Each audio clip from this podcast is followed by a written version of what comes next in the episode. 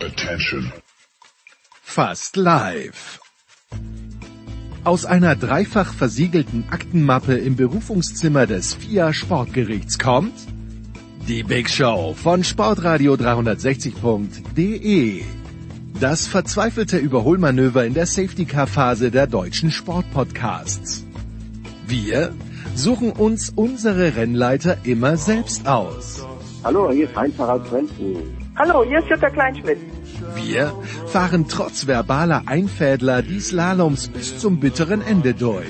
Servus, hier spricht Fritz Klopfer. Grüß euch, das ist der Manuel Feller. Servus, das ist Linus Strafsau.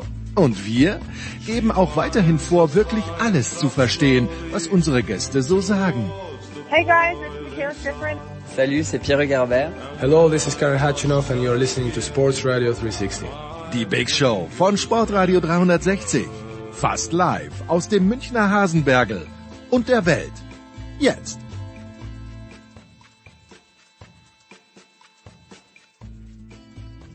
Big Show 602, Sportradio 360, unser heutiges Programm, meine sehr verehrten Damen und Herren, darf man das noch sagen, oder sind's Frauen und Männer? Bin mir nicht ganz sicher. Anyway, herzlich willkommen in unserer kleinen, aber feinen Familienshow. Es geht los mit dem Viererpack im Fußball. Toni Tomic, Thomas Wagner, Martin Konrad und Markus Götz. Junge, weiße Männer sind bei uns herzlich willkommen.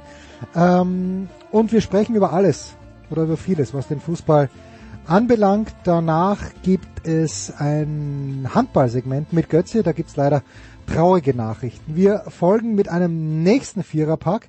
Stefan Ehlen, Stefan Heinrich, Christian Nimmervoll und Philipp Schneider, der ja in Saudi-Arabien war, sprechen über die Formel 1. Dann kommt Eddie Milke dazu, wo noch ein kleines bisschen über Motorsport geplaudert wird. Wir schließen an mit Lukas Zara und Tom Heberlein.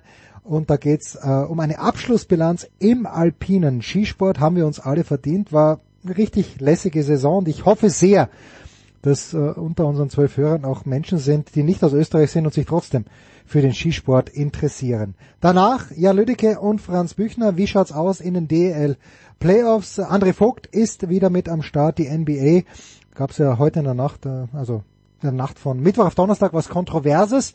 Und äh, hinten raus dann Klaus Bellstedt und Paul Häuser zum Tennis. Also Big Show 602, auf geht's. Und so geht's ja also los, die Big Show 602 mit einer überragenden äh, Runde. Wir sind, glaube ich, in dieser Konstellation sogar schon mal zusammengesessen, auf verschiedene Erdteile verteilt. Das ist zum einen in Graz, glaube ich, Martin Konrad. Guten Morgen, lieber Martin. Guten Morgen. Dann, ich vermute in Köln, Thomas Wagner. Guten Morgen, Thomas. Richtige Vermutung. Schönen guten Morgen in die Runde. Und immerhin drei Münchner, also mit mir zugereist. Äh, Götzi, du bist, du bist auch zugereister Münchner. Aber Markus Götzi in München. Servus Götzi. So ist es, so ist es. Grüß euch. Und Toni Tomic. Servus Toni. Hallo, grüße euch.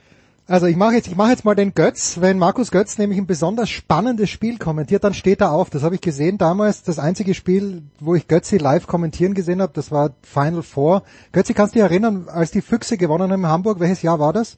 2017? 18?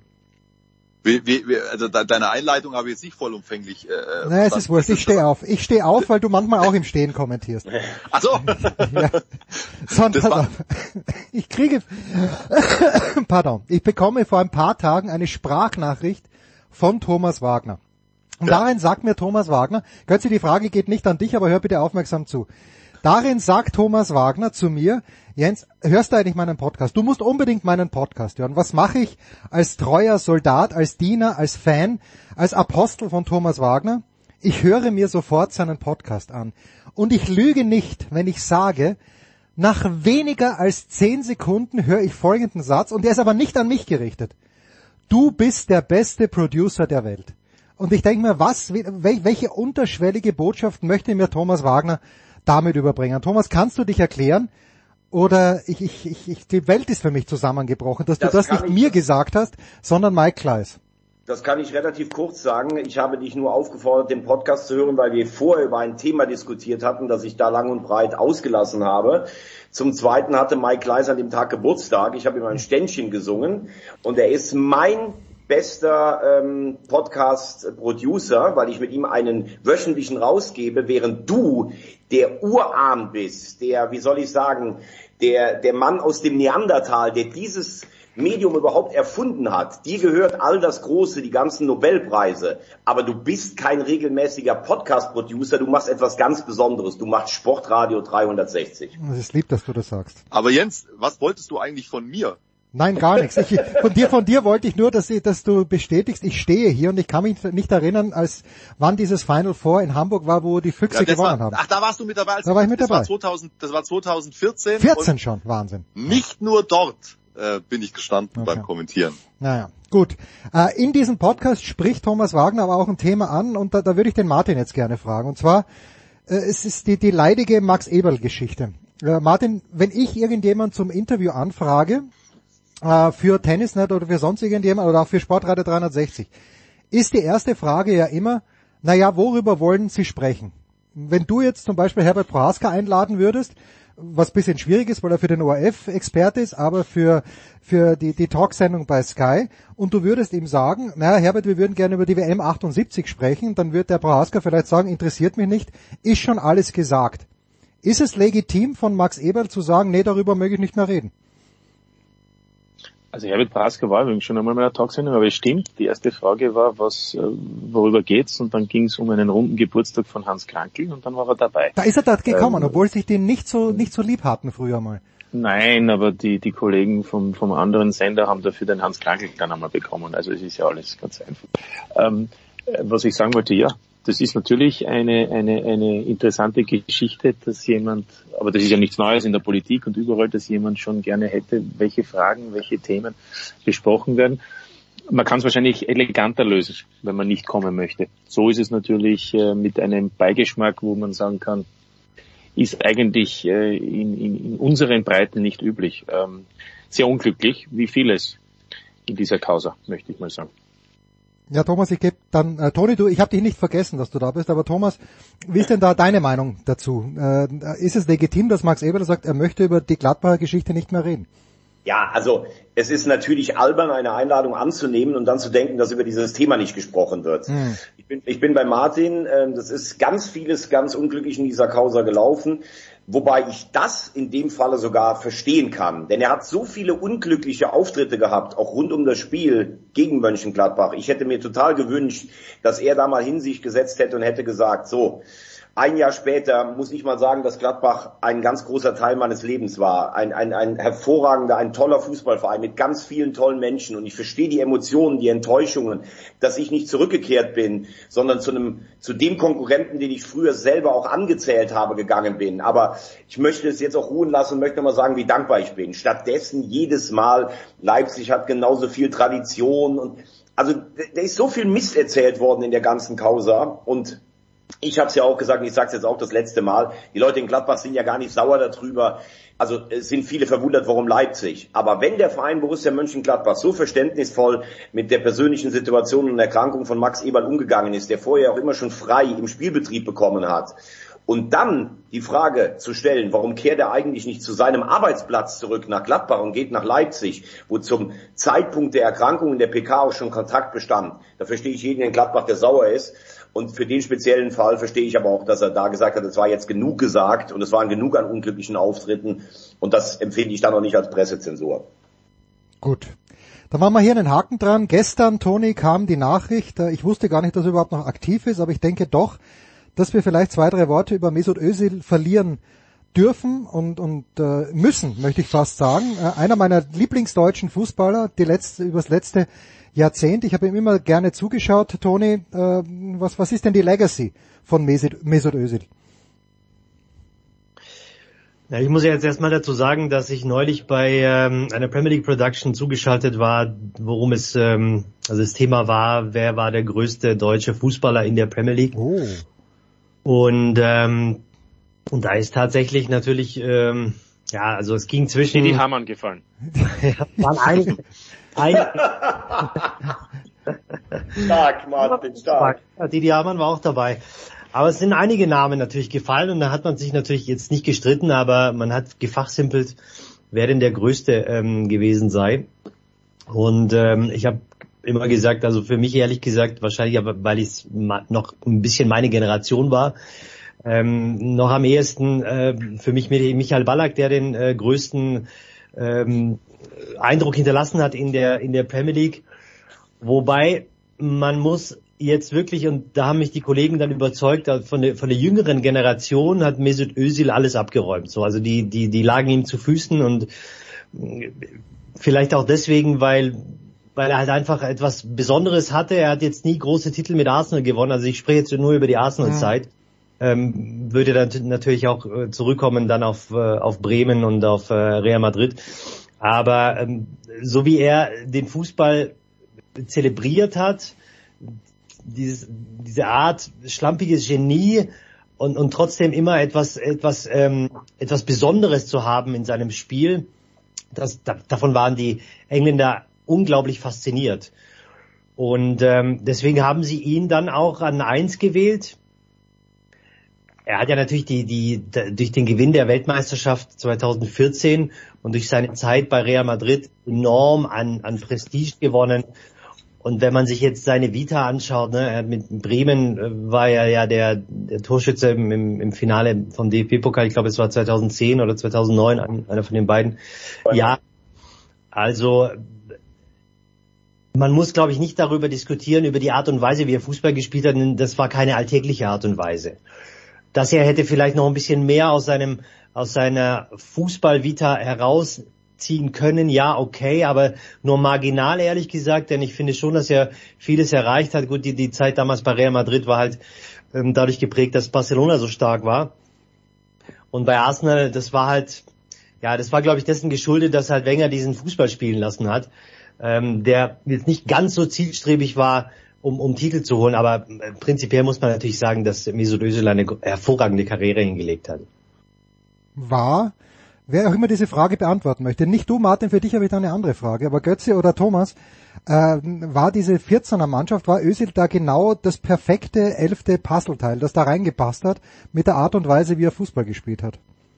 Also ich, wenn ich gerade nur anfangen darf, ich finde 14 war er schon nicht mehr so stark wie 10. Mhm. 10, war er sehr, sehr stark.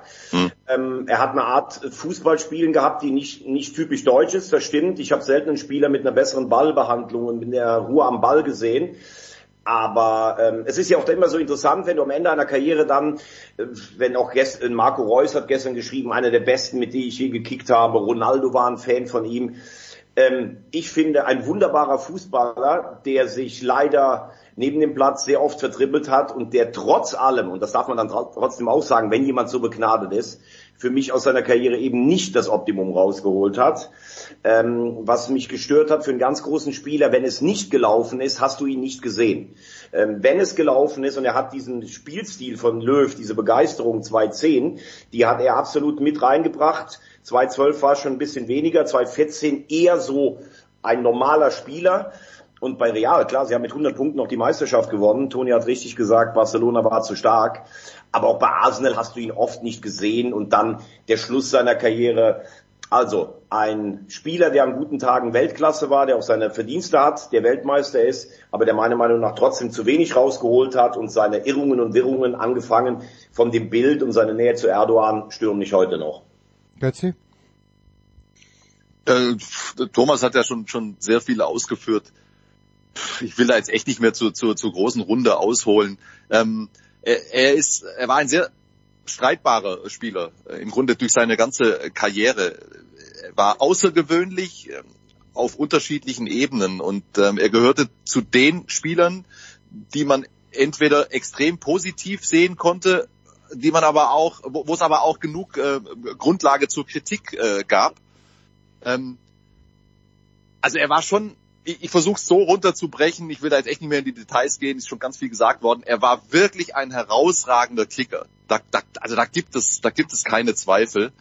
Ähm, ich war aber persönlich, ehrlich gesagt, hat er mich nicht so richtig abgeholt. Ich war nie ein wirklicher Fan von ihm. Das ist jetzt eine ganz subjektive äh, äh, Empfindung, aber ich habe natürlich sein fußballerisches Genie äh, gerade so mit meinen Möglichkeiten noch erkannt. mit deinen Möglichkeiten. Martin, jetzt hatten wir vor der WM ja drüber gesprochen, über die deutsche Fußballnationalmannschaft und ich zitiere dich nicht wörtlich, aber sinngemäß, wo du gesagt hast, dass man in Deutschland halt manchmal dazu neigt, äh, Fußballspieler ein bisschen besser zu bewerten, als das international der Fall ist. Äh, stimmst du in die Lobeshymnen über den Fußballer Mesut Özil mit ein oder hast du da auch eine, eine klein wenig andere Meinung? Also nein, das, das, das sehe ich generell, habe ich aber jetzt nicht an Özil irgendwie festgemacht. Nein, nein, du hast, wir hatten damals, glaube ich, über, über genau, Kimmich, genau. glaube ich, gesprochen. Generell, also Kimmich zum Beispiel. Ja, ja. Generell, generell, ja, Kimmich, Neuer und so weiter. Und so fort.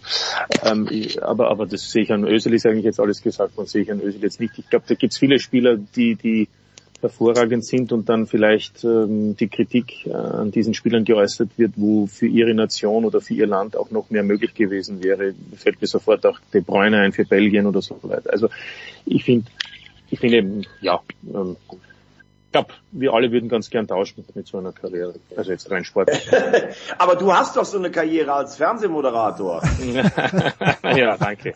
Grüße, Grüße nach Köln. Äh, Martin, was? Götzi ist der Handballgott. Also da sind doch genug Ösils hier drin. ja,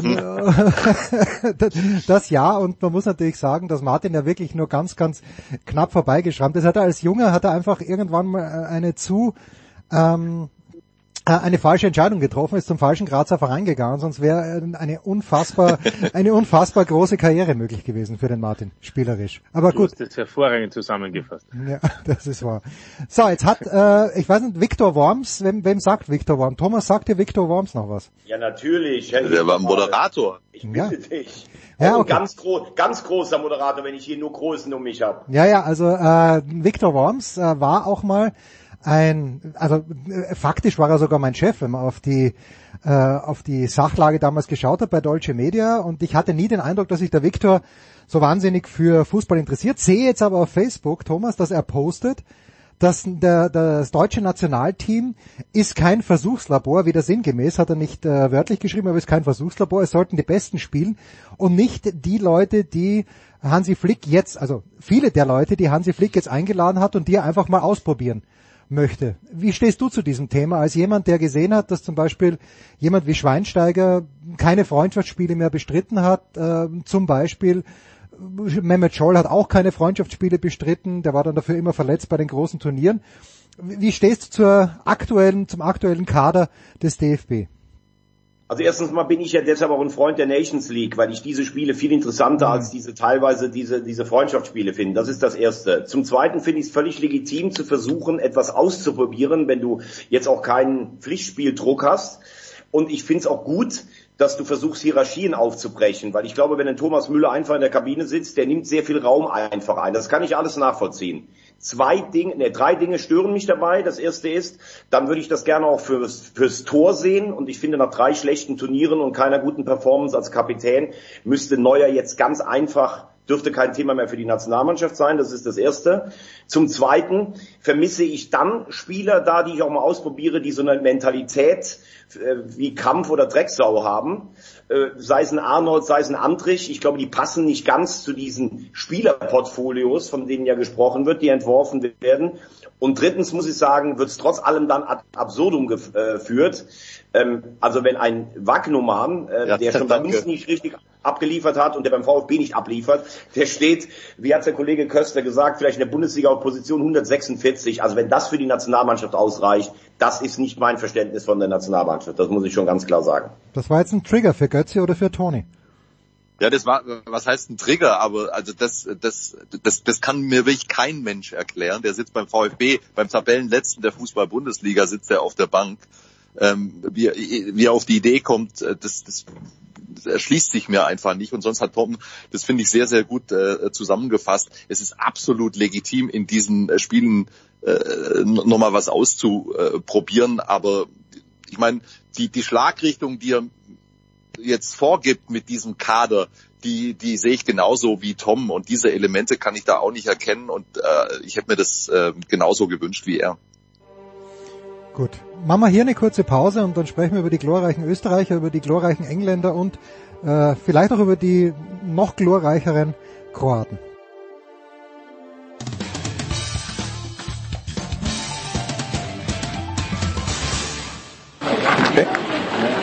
Hallo, hier ist Thomas Müller und Sie hören Sportradio 360. Dankeschön.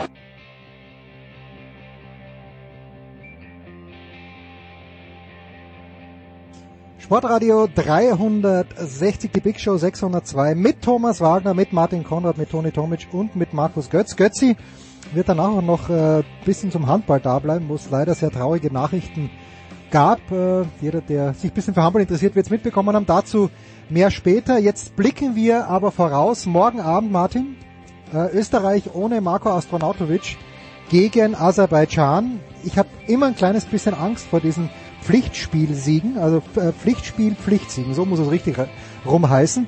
Ist diese Angst berechtigt? Ja, mit Sicherheit. Also abgesehen davon, dass Arnautovic fehlt, fehlt ja auch ähm, Alaba, es fehlt auch äh, Leimer. Ähm, ja, also es sind fehlen ja einige. Insofern und Aserbaidschan, ich meine, da brauche ich nur sagen, da gibt es ja hier bei uns in dieser Runde auch ein paar, die den internationalen Fußball verfolgen, und zwar nicht nur die Nationalmannschaft. Da gibt es mit Karabakh Akdam eine Mannschaft, die mittlerweile Stammplatzgarantie hat in der Gruppenphase. Und da sind auch einige Teamspieler dabei. Also es ist insgesamt eine Mannschaft Aserbaidschan, die auch zuletzt ähm, in der Phase der Qualifikationen sehr erfolgreich mitgespielt hat ist natürlich für Österreich unangenehm, dass Aserbaidschan in Europa spielt. Ne? Obwohl geografisch bin ich mir da nicht so sicher, ob das Europa ist, aber es ist eben so.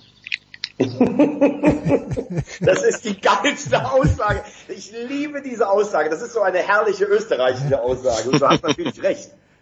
Ja, ja, natürlich hat er recht. Äh, die, die, äh, da hatte ich, ich weiß gar nicht mit wem, äh, mal kurz kurz darüber gesprochen, wo gehört eigentlich Doha und Dubai hin? Die spielen ja zum Glück nicht mit, die Kataris in Europa, aber Israel aus politischen Gründen auch dabei. Es ist ganz, ganz schwierig. Weißrussland ist dabei, keiner weiß warum als Mannschaft. Es ist ganz, ganz schwierig. Äh, Hoffnungsträger im Sturm, und da muss ich jetzt doch wieder auf dich zurückkommen, Thomas, weil du mir gesagt hast, du hast mit, nicht mit Werner Gregoritsch, das ist der Papa, der glaube ich gestern Geburtstag gehabt hat, sondern mit Michael Gregoritsch gesprochen in Freiburg und äh, du bist mit einem Lächeln aus diesem Gespräch gegangen. Warum? Absolut. Also erstmal muss ich sagen, fand ich sehr schade, weil der Kollege Martin Konrad hat mich von der Tribüne aus gesehen. Ich bin so blind mittlerweile, ich habe ihn leider nicht gesehen. Hätte ihn gerne im Breisgau gesehen. Es war wunderbar in Freiburg.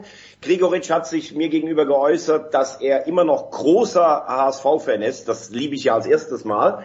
Dann finde ich, hat er so diesen absoluten Charme und Witz und dieses Lausbubenhafte, was ich an Österreich so liebe. Und er hat zu mir gesagt, also ich kann das ja nicht nachmachen, aber er hat zu mir gesagt, du wirst sehen, wenn wir die beiden Spiele gegen Aserbaidschan und gegen Estland gewinnen, dann sind wir eigentlich fast schon Europameister für die Heimat, ähm, weil ich von diesem Fatalismus gesprochen habe, damals 2016, als sie gegen Island verloren haben. Ich bin gelandet in Wien, die ganze Stadt war geschmückt, rot und weiß, vorm Anpfiff dachte ich, die holen den Titel. Während des Spiels wurde es immer weniger bis zum verschossenen Elfmeter von Dragovic gescheißen, warum scherst denn der Alaba nicht? Oder was hat er da gesagt irgendwie? Weil der wird zu viel Geld verdienen und sowas.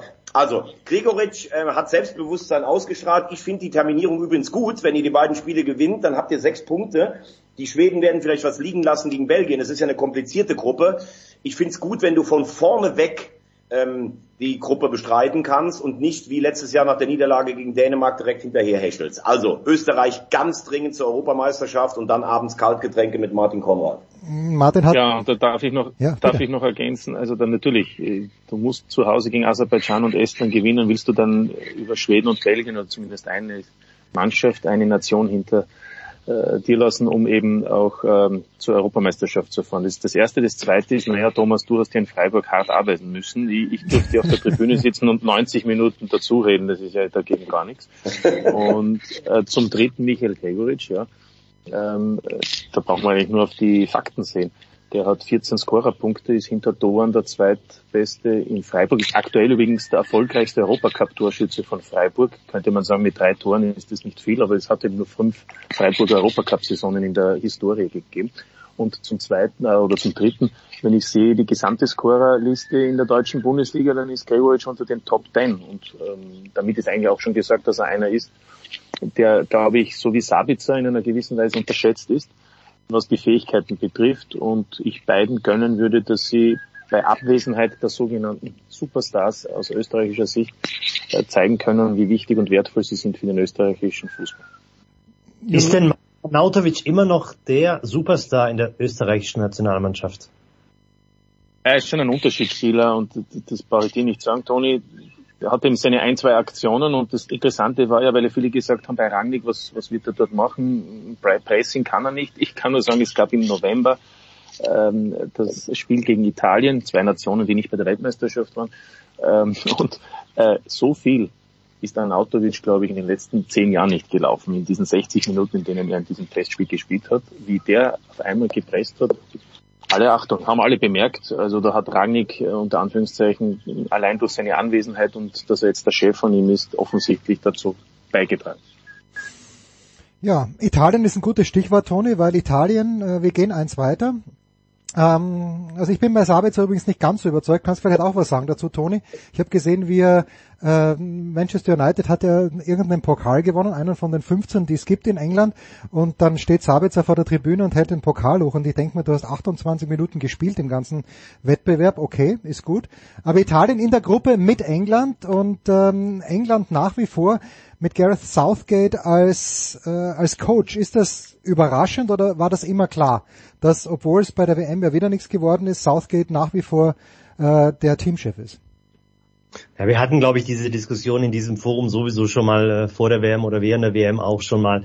Ähm, ich stehe, ich bin ein bisschen ähm, zweigeteilt, was die Meinung für, von, von Gareth Southgate angeht. Ich hätte ihm schon auch die äh, die WM gegeben, ne, weil, weil sie sich für ihn entschieden haben. Und ähm, es sah ja eigentlich ganz gut aus bei der WM und dann haben dann entweder das Glück oder ein paar äh, gewisse individuelle Aktionen dann gefehlt für ähm, oder Schiedsrichterentscheidungen auch in diesem Frankreich-Spiel, um, um England dann vielleicht auch ein bisschen weiter ähm, zu hieven, aber für mich ehrlich gesagt wäre es das gewesen äh, für Gareth Southgate. Ich finde schon, dass sie hätten einen Schnitt machen sollen nach der WM mit ihm und etwas Neues anfangen, sondern okay, sie haben sich entschieden, mit ihm weiterzumachen, weil er wahrscheinlich dann auch anerkannt ist in der Mannschaft ähm, und er hat ja eine super Generation. Wir haben ja schon darüber gesprochen. Ne? Also normalerweise hätten sie ja viel weiter kommen müssen. Äh, sie waren bei der WM in, in Russland, waren sie im, im Halbfinale. Sie waren ähm, bei der Heim-EM, waren sie im Finale. Das war auch dann äh, alles unglücklich, wie es dann äh, lief im Elfmeterschießen. Ähm, die Erwartungen waren natürlich dann weiterhin groß, sind immer groß in England. Aber wenn du die dann nicht hältst mit der Mannschaft, mit der Generation, die du hast, auch gerade bei der WM, dann, ähm, dann hätten sie auf alle Fälle für mich einen Schnitt machen sollen und einen neuen Trainer installieren sollen. Aber? Äh, falls äh, kein anderer was sagt, möchte Bitte. ich sagen, sehe seh ich es erste Mal in meinem ganzen Leben anders, anders als, mein, als mein Freund Toni. Ich finde gerade die Erfolge, die er angesprochen hat, sprechen für Southgate. Klar, er hat eine super Generation, aber wie viele Engländer haben sich in guten Generationen einen abgebrochen? Äh, man kann das Finale kann man ihm ankreiden, aber wenn du siehst, wie die Mannschaft auch für ihn durchs Feuer geht, und ich fand, sie haben gegen Frankreich überragend gespielt. Ich finde, besser kann man gegen Frankreich nicht spielen. Dann finde ich, dass er dieses Turnier auch noch kriegen sollte, weil die Spieler, glaube ich, auch für ihn durchgehen. Und ich sehe England äh, als einen der ganz großen Favoriten bei der Europameisterschaft und dass bei dem Turnier auch noch ein bisschen was anderes dazu bekommt. Frankreich schießt dreimal aufs Tor und trifft zweimal gegen die Engländer. Das wissen wir ja auch. Also ich finde, Southgate macht das gut und äh, ich glaube auch, dass die Mannschaft für ihn bereit ist, das nochmal richtig durchzuziehen. Ich halte dagegen. Und der Yogi hat ja auch drei Turniere ja, der, bekommen, oder? Hat er ähm, handwerklichen Fehler gemacht in diesem Frankreich-Spiel und deswegen ist er für mich kein, kein adäquater. Welchen Fehler hat er gemacht da für dich? Er hat Bukayo Saka rausgenommen, viel zu früh, der war der beste Mann auf dem Platz, äh, war derjenige, der, der die meiste Gefahr ausgestrahlt hat. Bei England für mich ehrlich gesagt auch unverständlich, warum er Harry Maguire auf der Position linker Verteidiger spielen lassen hatten. Äh, äh also Aber Maguire hat in dem Spiel ein überragendes Spiel, wie auch übrigens ein gutes Turnier gespielt hat. Bei Manchester bodenlos, bei der Nationalmannschaft finde ich gut. Der einzige, der nicht geliefert hat in dem Spiel, da gebe ich dir ein bisschen recht, ist Foden, den hätte ich ausgewechselt. Aber zum Beispiel dieser Kniff mit Walker und Rice gegen Mbappé. Man kann vielleicht über das Matchmanagement sprechen, vielleicht kann er sich da verbessern, aber Einstellung, Aufstellung und so war alles für mich top. In meinem Gehirn rattert's gerade, weil ich mich mir versuche, dieses Spiel wieder in Erinnerung zu rufen, aber das war doch jenes Spiel, wo Kane den zweiten Elfer in den Nachthimmel geschossen hat, wenn ich mich richtig erinnere. Immerhin, ja, ja immerhin das. Na, ich weiß, ich weiß. Aber Toni, gäbe es denn äh, veritable Alternativen dazu? Also zu Gareth Southgate. Wartet da, ist irgendjemand schon da, wie in Frankreich, Sinne den Sidan, erzählt uns Alexia immer. Sidan ist ja sowas von ready, Nationaltrainer zu werden, aber solange Deschamps da ist, geht's halt nicht, weil der kann sich seinen Vertrag offenbar und vielleicht auch mit Recht selbst verlängern. Gibt's denn irgendjemand, der offensichtlich der nächste Coach äh, des englischen Nationalteams sein könnte?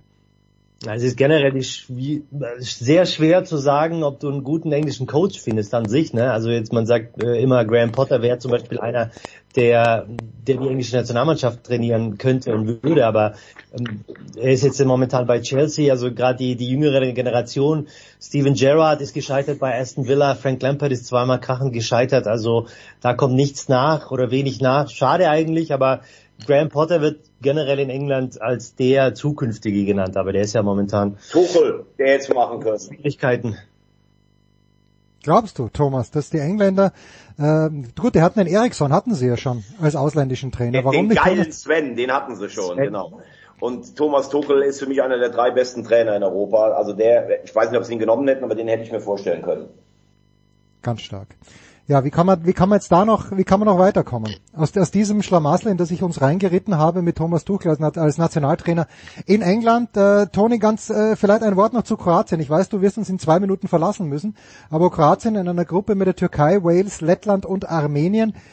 Äh, für mich die klarsten Favoriten am Ende des Tages, wenn ich mir alle Gruppen anschaue. Todesgruppe auf alle Fälle. Ja,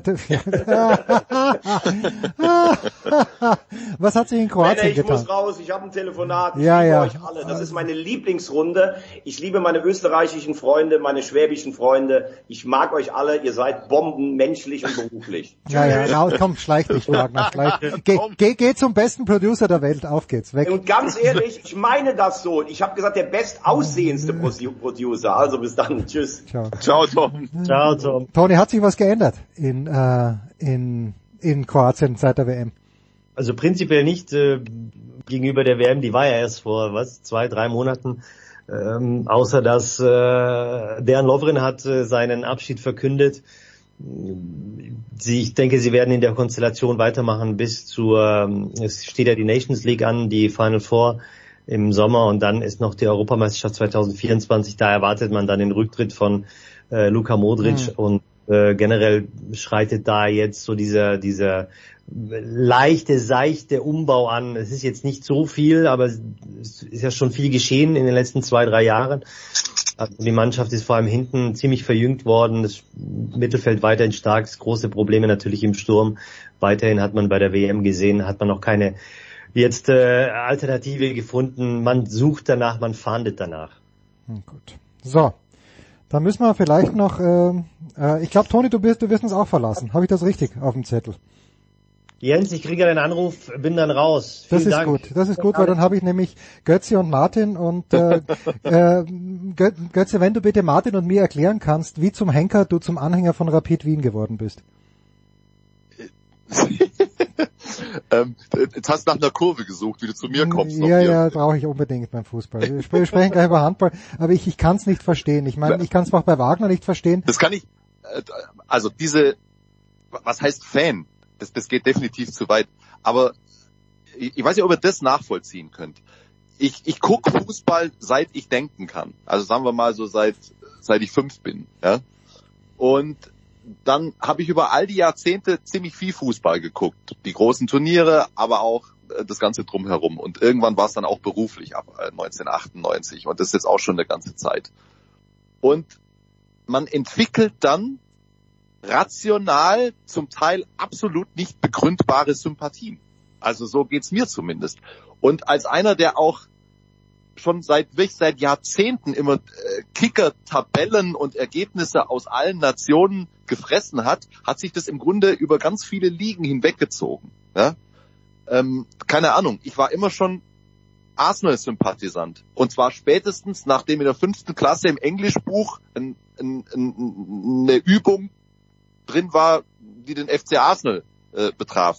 So, so ein Schwachsinn. Ja? Also ich, muss man sich mal vorstellen. Ist aber tatsächlich so. Seither sympathisiere ich mit Arsenal.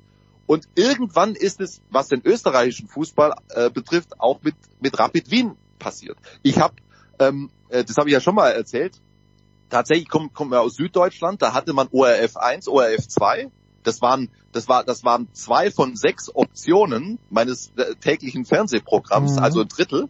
Ich habe extrem viel österreichisches äh, TV also geguckt, unter anderem eben auch zum Beispiel dieses Hallenturnier in der Wiener Stadthalle. Für mich das mit Abstand geilste Hallenturnier. Ich war immer vollkommen fasziniert von dieser Veranstaltung.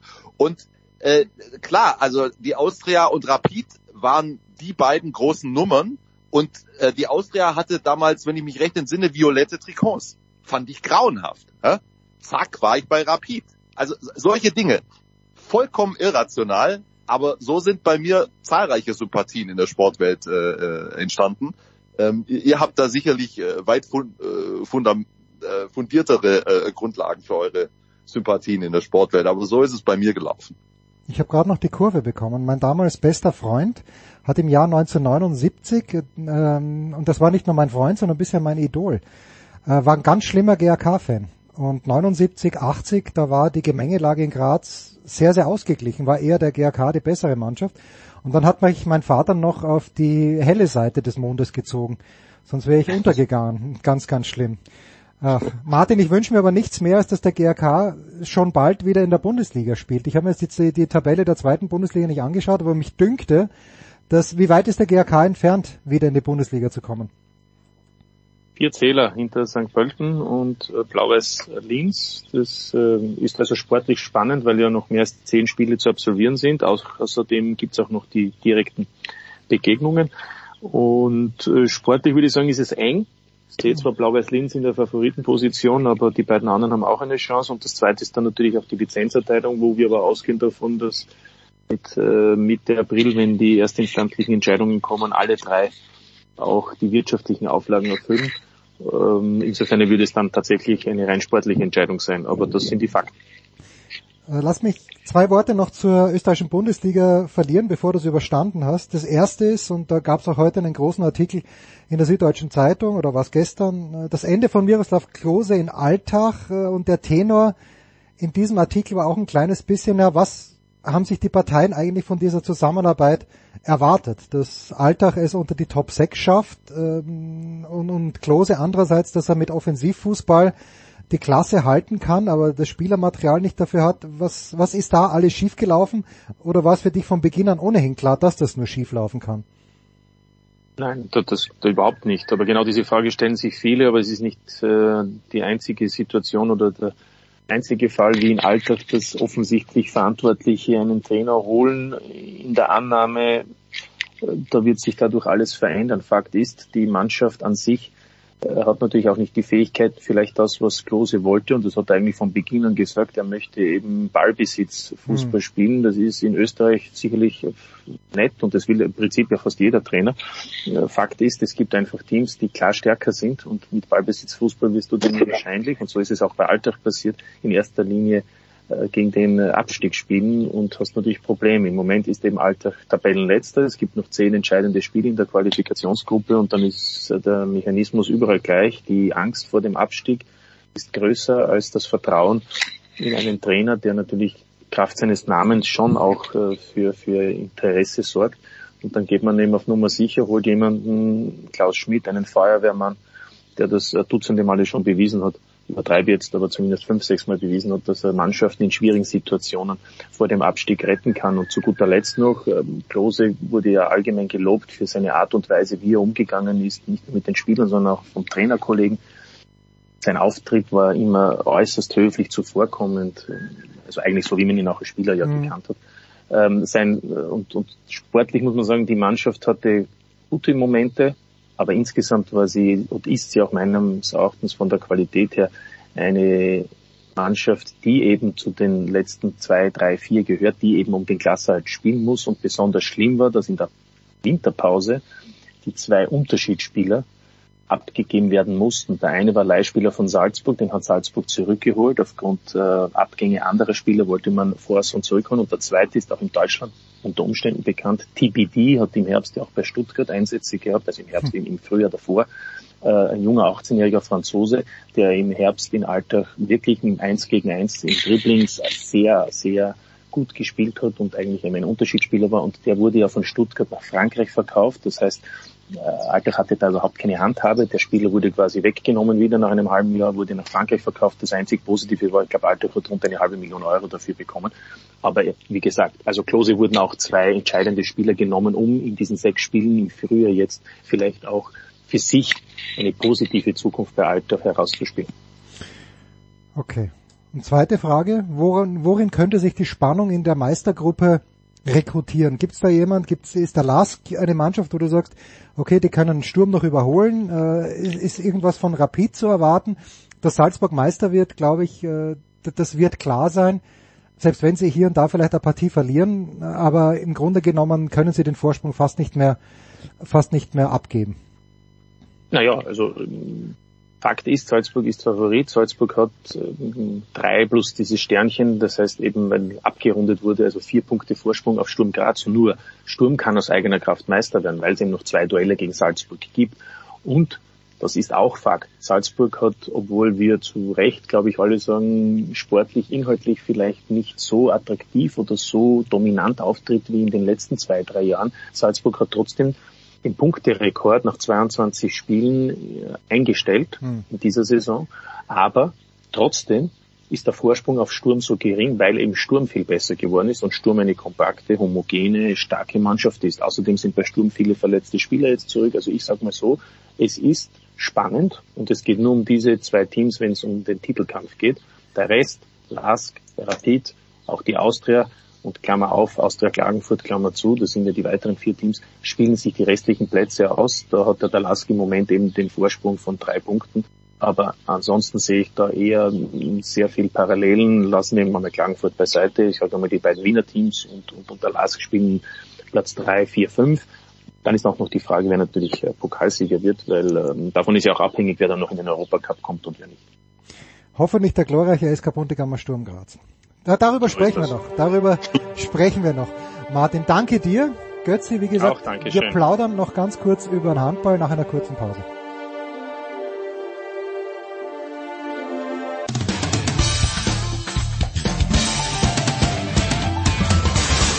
Hallo zusammen, ich bin Mladen Petric und ihr hört Sportradio 360.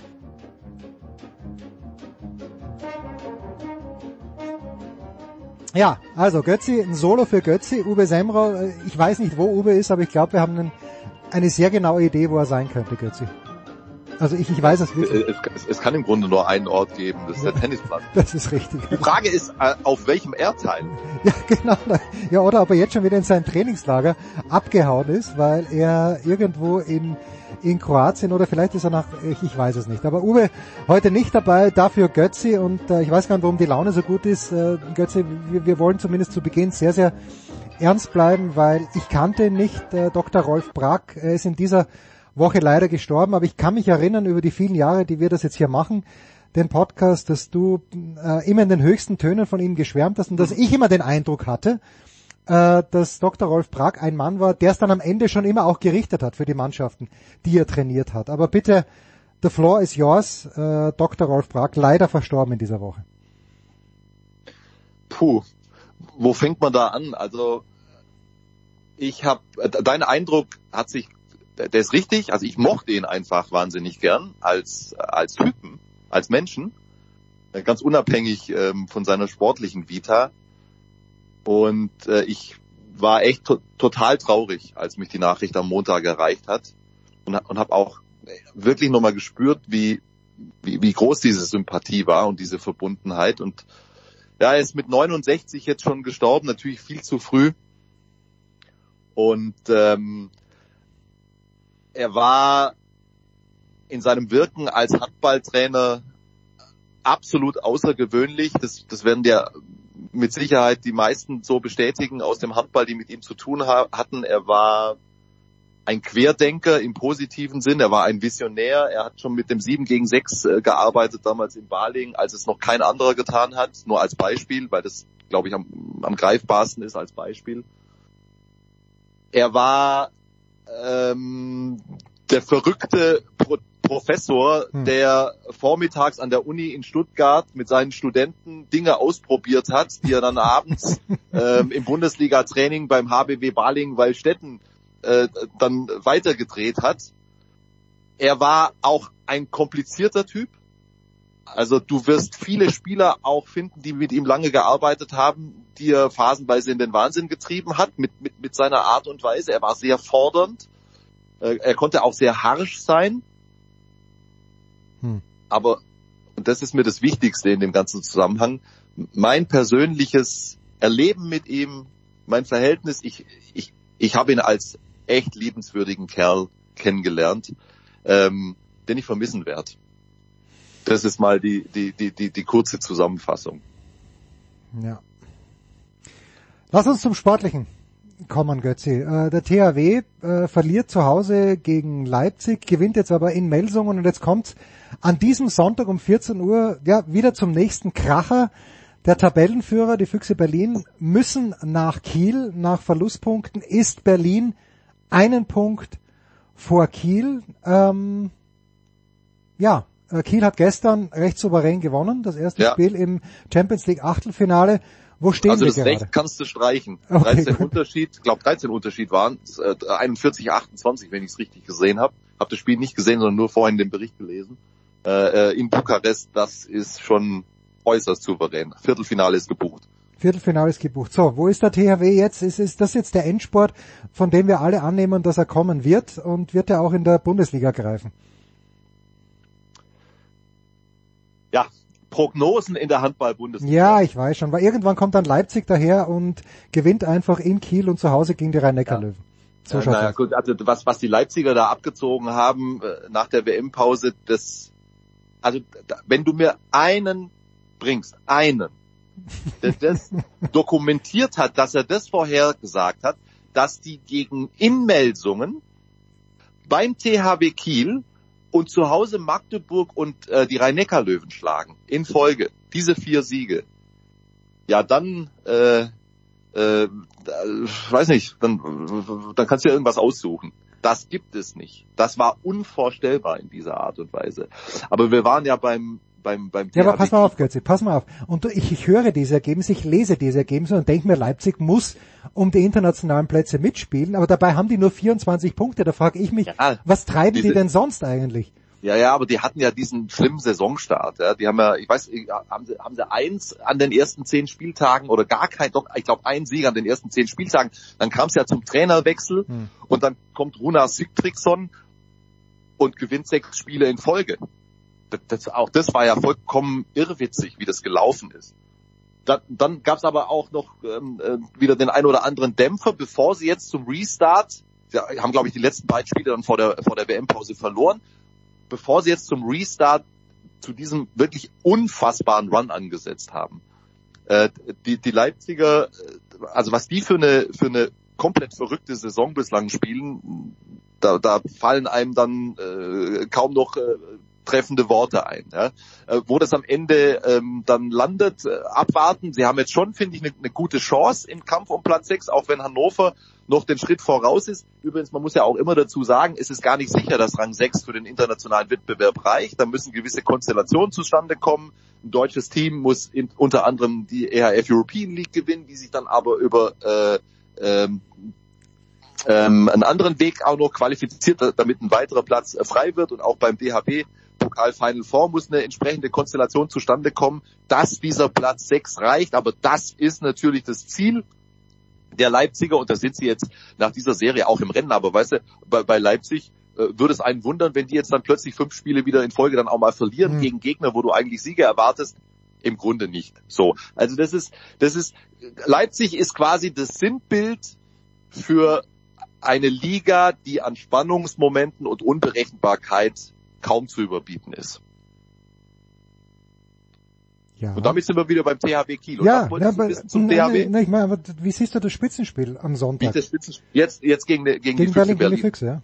Also, Bauchgefühl geht jetzt schon wieder Richtung THW, muss ich sagen. Und das hätte ich natürlich nach der Heimniederlage gegen den SCDHFK Leipzig nicht gesagt, weil mhm.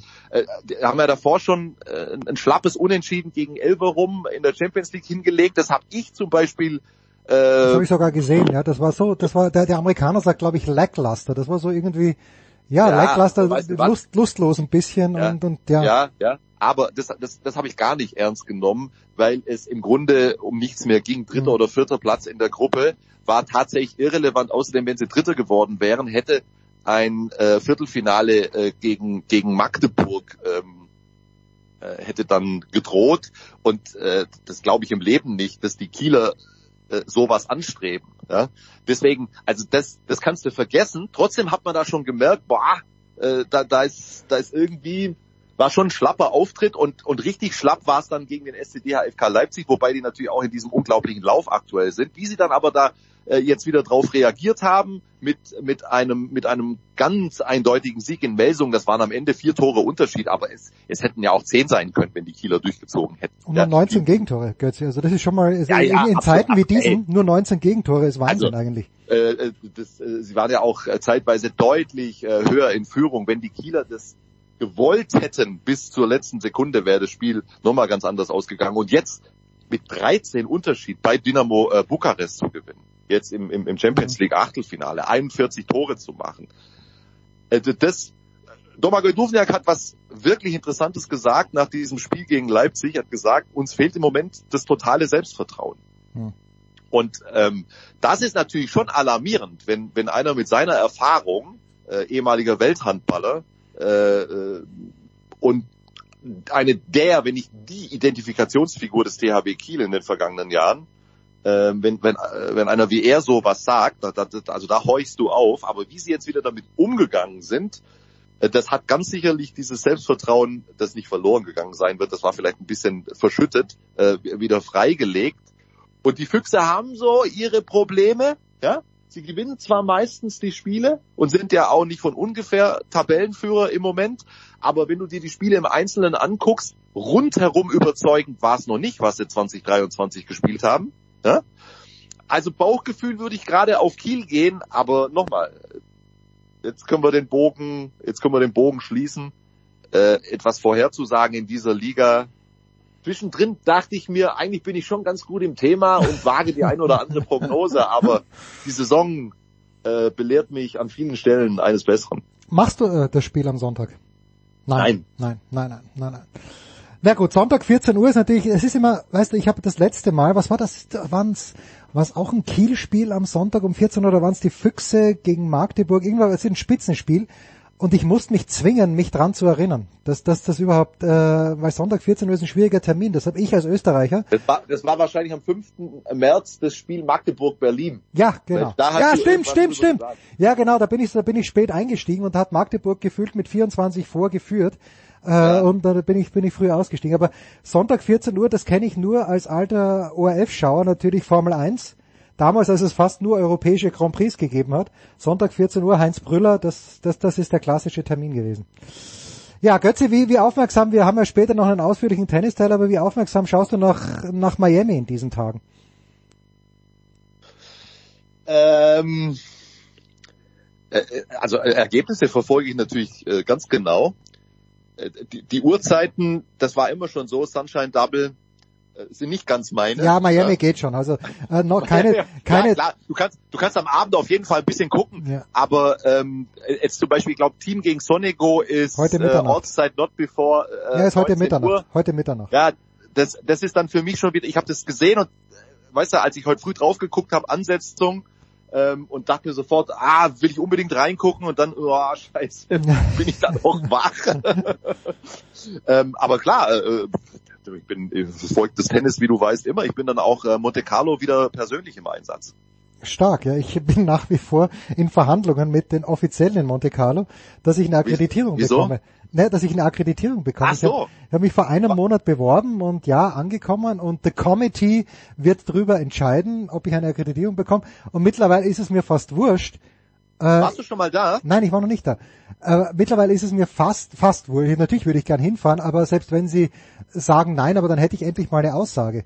Äh, das, das Turnier fängt in zweieinhalb ja, Wochen an. Und, das ist total äh, scheiße für dich, dass du nicht planen kannst ja, und, also und, und organisieren. Ich habe auch keine Ahnung, was da äh, der Hintergrund ist. Ich meine, du, du ja, arbeitest für eins oder dir gehört eins der, der, der renommiertesten Medien äh, in Europa. Das also dass da überhaupt drüber diskutiert wird, ist mir, ist mir Nein, vollkommen schleierhaft. Aber ich wünsche dir natürlich, dass sich das realisieren lässt, weil, also ehrlich gesagt, so April an der Côte d'Azur, da gibt's Schlimmeres und, und, und wie dieser, also ich, ich, ich war noch nie beim Turnier, aber ich habe die Anlage schon gesehen. Mhm. Ja? Das ist natürlich schon, das ist natürlich schon spektakulär, wie sie da liegt, äh, am, am Hang direkt äh, da am Meer. Puh. Cool. Na, ich ich habe mich ja natürlich nicht für Sportradar 360, sondern für Tennisnet akkreditieren lassen. Das hat ja auch hat ja auch Hand und Fuß. Ich meine, wir sind ja das größte Tennisportal, das deutschsprachige, äh, auch von den Zugriffen her, meilenweit vorne als als Tennisportal. Aber das ist ein kleines bisschen mühsam. Aber was soll ich sagen? Götze, ich danke dir. Äh, ein schöner Donnerstagmorgen geht zu Ende. Wir machen eine kurze Pause und machen weiter mit Motorsport.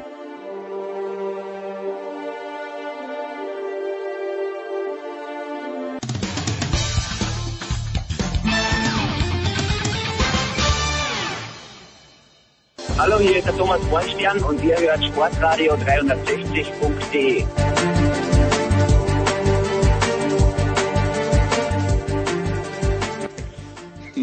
Big Show 602. Es geht weiter mit Motorsport. Was für komischer irgendwie. Grand Prix war das am Wochenende in Bahrain. Nein, nicht in Bahrain, in Saudi-Arabien, selbstverständlich. Die gute Nachricht ist, Philipp Schneider von der Süddeutschen Zeitung ist als Ganzer zurück nach Deutschland gekommen, möglicherweise sogar mit Gepäck. Die schlechte Nachricht ist, ähm, dass Philipp sich jetzt um seine kleine Tochter kümmert, die auf seinem Arm ist und äh, Betreuung braucht. Aber wir haben trotzdem eine überaus lässige Runde. Nach längerer Zeit mal wieder dabei von Formel 1.de der Chefredakteur himself, Christian Nimmervoll. Servus Christian. Servus Jens. Hi. Dann Stefan Ehlen, auch Formel 1.de, motorsport.com. Servus Stefan. Servus in die Runde. Und dann auch noch natürlich Stefan de Voice Heinrich. Servus de Voice. Ja, liebe Grüße in die Runde. Freue mich, dass der Christian wieder dabei ist. Ich weiß nicht, ob er ähnlich wie Stefan Ehlen auch wieder das Globetrotter in den letzten Wochen unterwegs war, aber es gab sicherlich gute Gründe, warum er sich hauptsächlich auf den Beginn der Formel 1 Saison konzentriert hat.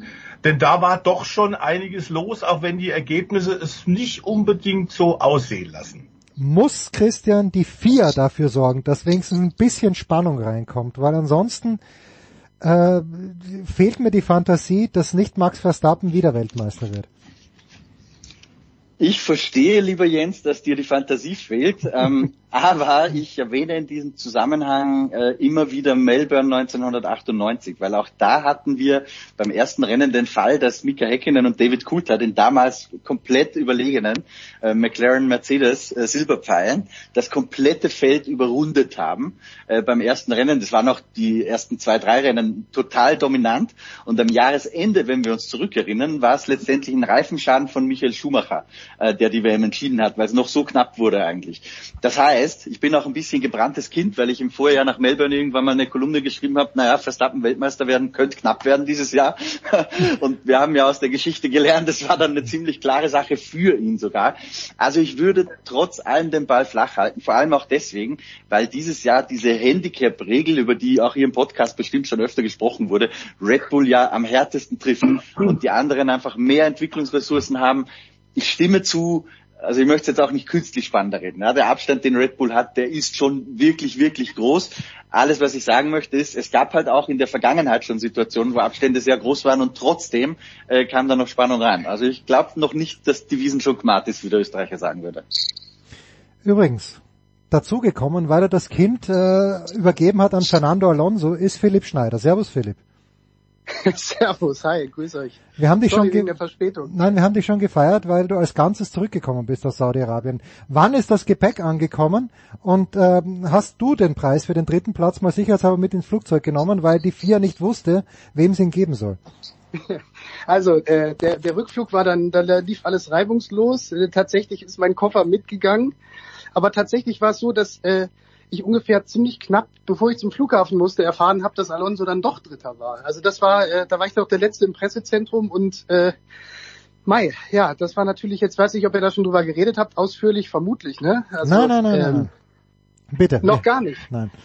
Über das, über das Hackmack um den dritten Platz habt ihr noch gar nicht gesprochen. Ja, ähm, was soll man dazu sagen? Also, ähm, ich finde, das ist wieder ein Fall, der exemplarisch zeigt, dass ähm, irgendetwas in der Entscheidungsfindung der vier halt nicht richtig läuft. Also wenn der, wenn erst ein Mensch auf dem Podium steht, mit Champagner sprüht, dann an, der, er dann anschließend erfährt, dass er doch nicht Dritter ist, dann wiederum George Russell, also wieder ein anderer, zur Pressekonferenz gebeten wird, um äh, sozusagen sich zu äußern als neuer Dritter und der sich dann da freuen darf und anschließend dann auch wieder erfährt, dass er doch nicht Dritter ist, weil derjenige, der inzwischen schon im Bett liegt oder zu Hause ist, doch wieder Dritter ist, dann muss man vielleicht irgendwie mal hinterfragen, ob dieser Prozess der Entscheidungsfindung, ob der so richtig ist oder ob man nicht mal dazu übergehen sollte, dass man halt irgendwie ein Zeitfenster definiert, indem man sagt, bis dahin muss eine Strafe verhängt sein hm. und alles, was danach an Beweismitteln auftaucht, und mögen die noch so gravierend sein, dann ist es halt zu spät.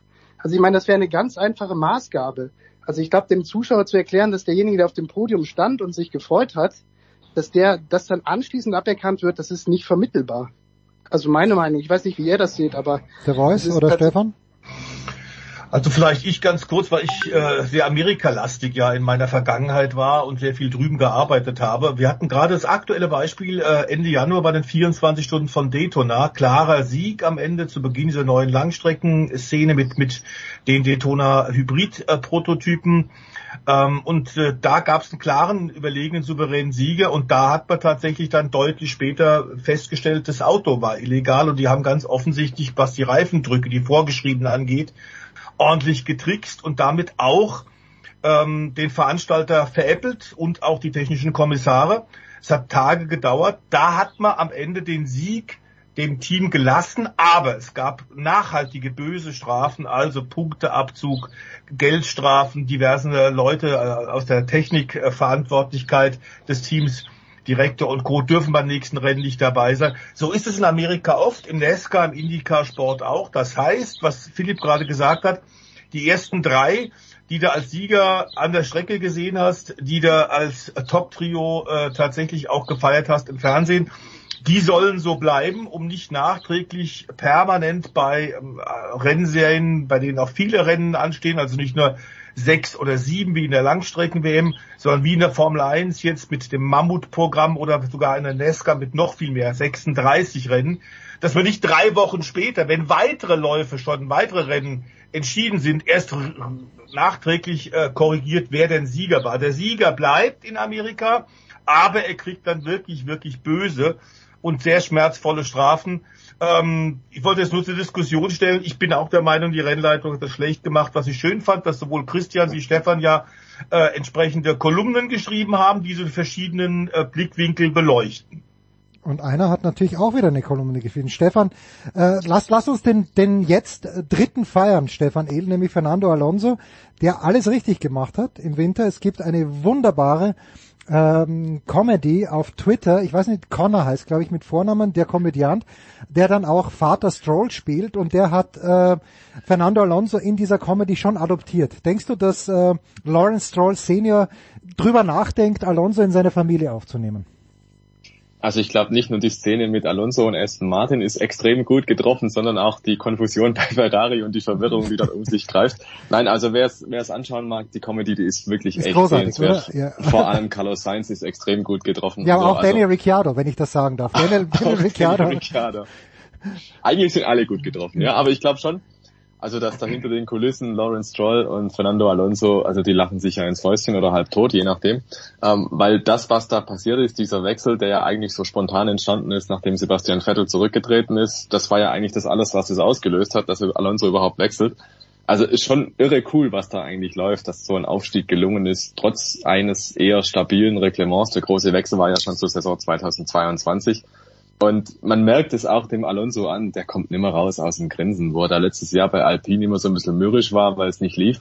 Ähm, da ist er jetzt einfach, der strahlt und der merkt, es läuft und der hat ein Auto, mit dem kann er was zeigen und dann legt er nochmal eine Schippe nach. Also ich glaube, der Alonso 2023 ist einfach nochmal besser als 2022 und der fährt sicherlich unter den Top 5 Fahrern aktuell im Feld mit seinen insgesamt, glaube ich, 41 Jahren jetzt. Also Finde ich sehr, sehr bemerkenswert, was da gerade passiert rund um Fernando Alonso. Gespannt bin ich dann nur drauf, wenn mal was richtig schief geht. Also das hat es ja in Bahrain knapp nicht gegeben, weil das Troll ja ihn nur leicht touchiert hat. Ähm, aber das wäre mal noch so eine Szene, dann wenn der Teamkollege mal ihn reinkachelt oder so.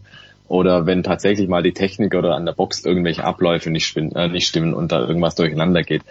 Dann bin ich gespannt, wie der Alonso auftritt. Aber für den Moment glaube ich, alles easy, alles Sahne, alles super. Er hat ja auch cool reagiert, muss man sagen, ne? auf dieses ganze Hin und Her mit seinem dritten Platz. Also ähm, fand ich fand ich bemerkenswert. Also ich finde, er hat die richtigen Worte getroffen.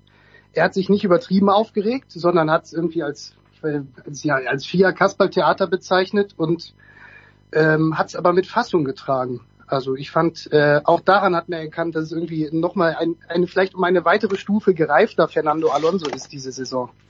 Ja, aber vielleicht auch schon die, die Ergebenheit, dass er weiß, ja, best of the rest kann ich schaffen und äh, nach vorne hin ist eh wenig Luft. Jetzt gibt's, äh, um ein Häusel weiterzuziehen, Christian, äh, es gibt ja höchstens einen Mann weltweit, der Toto Wolf mehr liebt als ich und das bist du.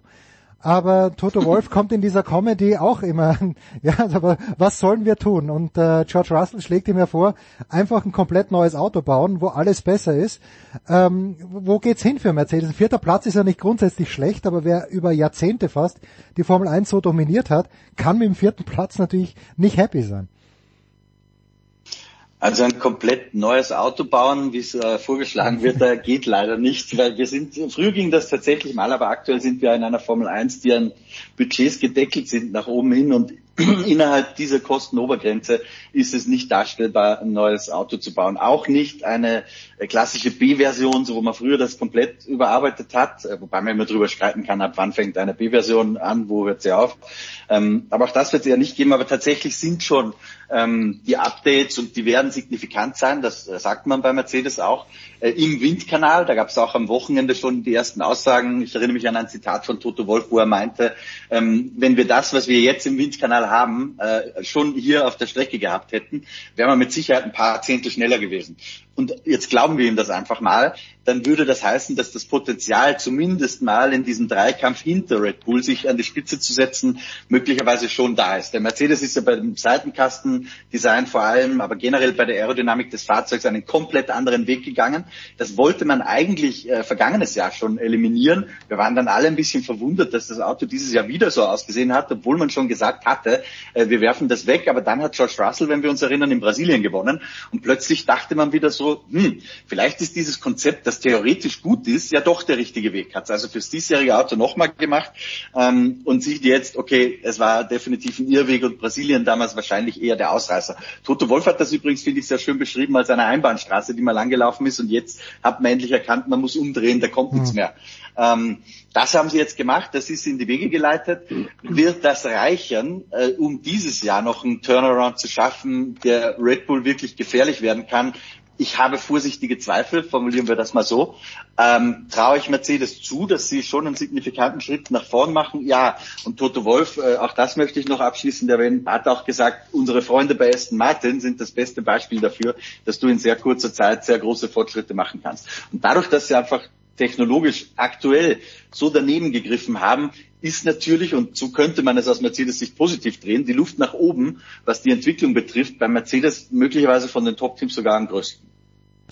Also Christian und Stefan Ehlen haben um 13 Uhr, das, das sage ich jetzt, einen, einen Telefontermin, ähm, zu dem sie dringend weg müssen. Deshalb, äh, Philipp und der Voice, äh, ihr kommt natürlich noch ausführlich zu Wort. Äh, ein Wort müssen wir schon noch, Stefan Ehlen, über den Sieger verlieren denke ich. Sergio Perez natürlich davon profitiert, dass Verstappen äh, von so weit hinten gestartet ist. Aber mein Sohn hat mich gefragt, was glaubst du, gibt's im ersten Rennen jetzt schon, oder im zweiten Rennen, pardon, gibt's im zweiten Rennen schon Stallorder? Und ich habe gesagt, kann ich mir nicht vorstellen. Wäre sowas vorstellbar gewesen, Stefan Eden? Ja, grundsätzlich ja. Die Frage ist nur, was bringt's jetzt zu diesem Zeitpunkt der mhm. Saison? Weil wir alle wissen eh, also wenn der Verstappen das Qualifying gefahren wäre und von vorne gestartet wäre, dann hätte der Perez dieses Rennen nicht gewonnen. Der Perez war in, äh, in Cheetah sehr, sehr gut unterwegs, gar keine Frage. Der ist insgesamt sehr solide gefahren. Aber bis dahin, bis zum Qualifying, ist er vom Verstappen einfach gebügelt worden. Also der war noch mal besser einfach. Und ähm, über eine Saison hinweg, das haben wir jetzt auch ein paar Mal schon gesehen, da ist der Verstappen vom Niveau her einfach nochmal in einer anderen Liga. Der Perez ist gut, ja, der hat seine Sahne-Wochenenden, wo es einfach läuft. Da biegt ihn fast keiner, aber der Verstappen hat es halt über ein Jahr hinweg. Der hat halt selten irgendwelche Aussetzer oder selten irgendwas, das schief läuft. Und dementsprechend ist eh klar, wie die WM ausgeht und dass der Verstappen Weltmeister wird und der Perez wahrscheinlich Zweiter, wenn es denn aktuell so bleibt im Kräfteverhältnis. Und dementsprechend hätte Red Bull wahrscheinlich ohnehin keine Teamorder machen müssen oder machen brauchen, machen wollen, weil sie ja genau wissen, auf was es am Ende hinausläuft. Und es ist aber, würde auch so zu erkennen, selbst wenn es einen Teamorder gegeben hätte, der Verstappen, der macht sich ja seine Welt so ein bisschen selbst, ne? so nach dem Motto, ob er noch eine schnelle Runde fahren könnte. Die Frage hat er so explizit nicht gestellt, aber er hat dann so gesagt, wo steht denn aktuell die Runde? Dann kam vom Team, naja, das interessiert uns nicht. Dann hat er aber gesagt, ja, mich schon. Und in der letzten Rennrunde hat er dann die schnellste Runde noch gefahren, den Bonuspunkt im Perez weggenommen und ist deswegen noch führender in der Weltmeisterschaft. Also auch das zeigt so ein kleines bisschen, im Zweifelsfall wäre der Verstappen gerissen genug, um die Sache noch zu seinen Gunsten zu drehen. Ist das der Voice, dieser Killerinstinkt, den man braucht, um Weltmeister zu werden? Also wirklich Killerinstinkt dann. Ja, wobei das Wort, darüber kann man diskutieren, aber natürlich ist es eine Frage auch des persönlichen Egos und auch des Wissens um die eigene Leistungsfähigkeit.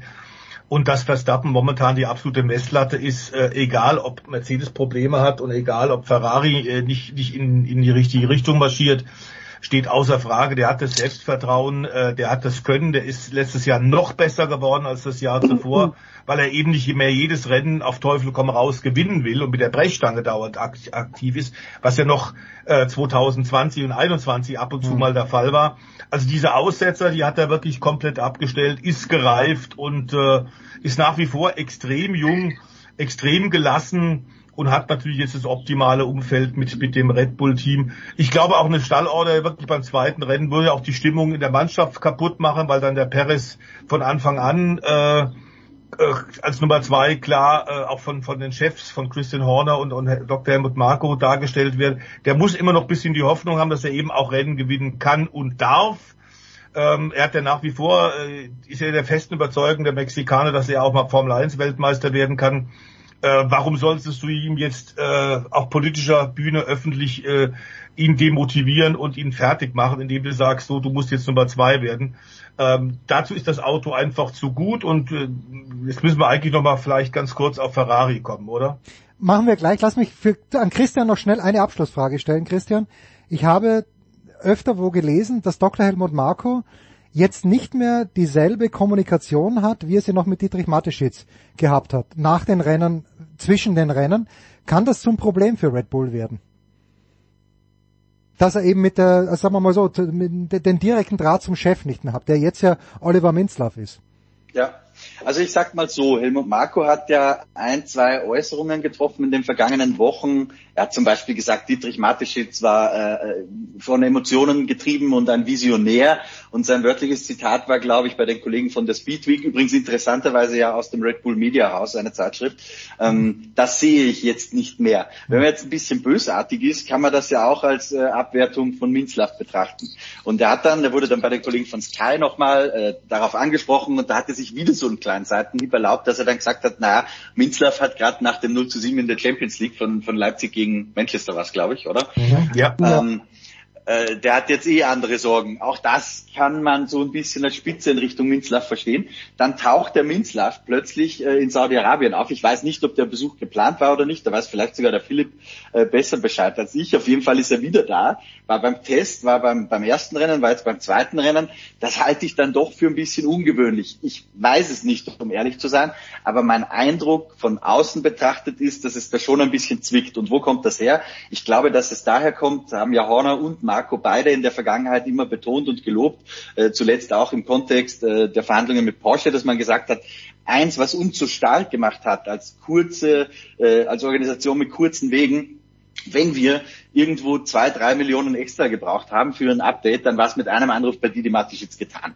Und jetzt glaube ich, dass das anders läuft, weil Minzlaff zieht, und das muss er auch in seiner Funktion als CEO, zieht die Stellschrauben, glaube ich, ein bisschen enger an. Und ich glaube nicht, dass Helmut Marco jetzt einfach Oliver Minzlaff anrufen kann und sagt, hm. lieber Oliver, wir haben hier ein Thema, äh, wir bräuchten ein bisschen mehr Geld. Ich glaube, jetzt wird man da eine Präsentation vorlegen müssen in Gremien, ähm, und die werden dann sagen, ja, nein. Und ich glaube, dass das, aber das ist wirklich nur eine Außeninterpretation, die ich habe. Ja, das ist mir wichtig zu betonen, dass das nichts ist, was ich weiß, aber das ist meine Außeninterpretation. Ich glaube, das stinkt Marco, dass das jetzt anders läuft, als es früher gelaufen ist. Wenn wir zwei, drei Millionen extra brauchen, rufen wir einfach bei Christian Nimmervoll oder bei Stefan Ehlen an. Die müssen jetzt aber leider weiter, um wirklich Geld zu verdienen. Danke euch beiden. Äh, bis bald. Aber äh, Philipp, äh, die Frage an dich gleich weiter. Hast du den Minzlaff gesehen dort? War das überraschend, dass er da war? Äh, wie, wie beurteilst du da die Situation?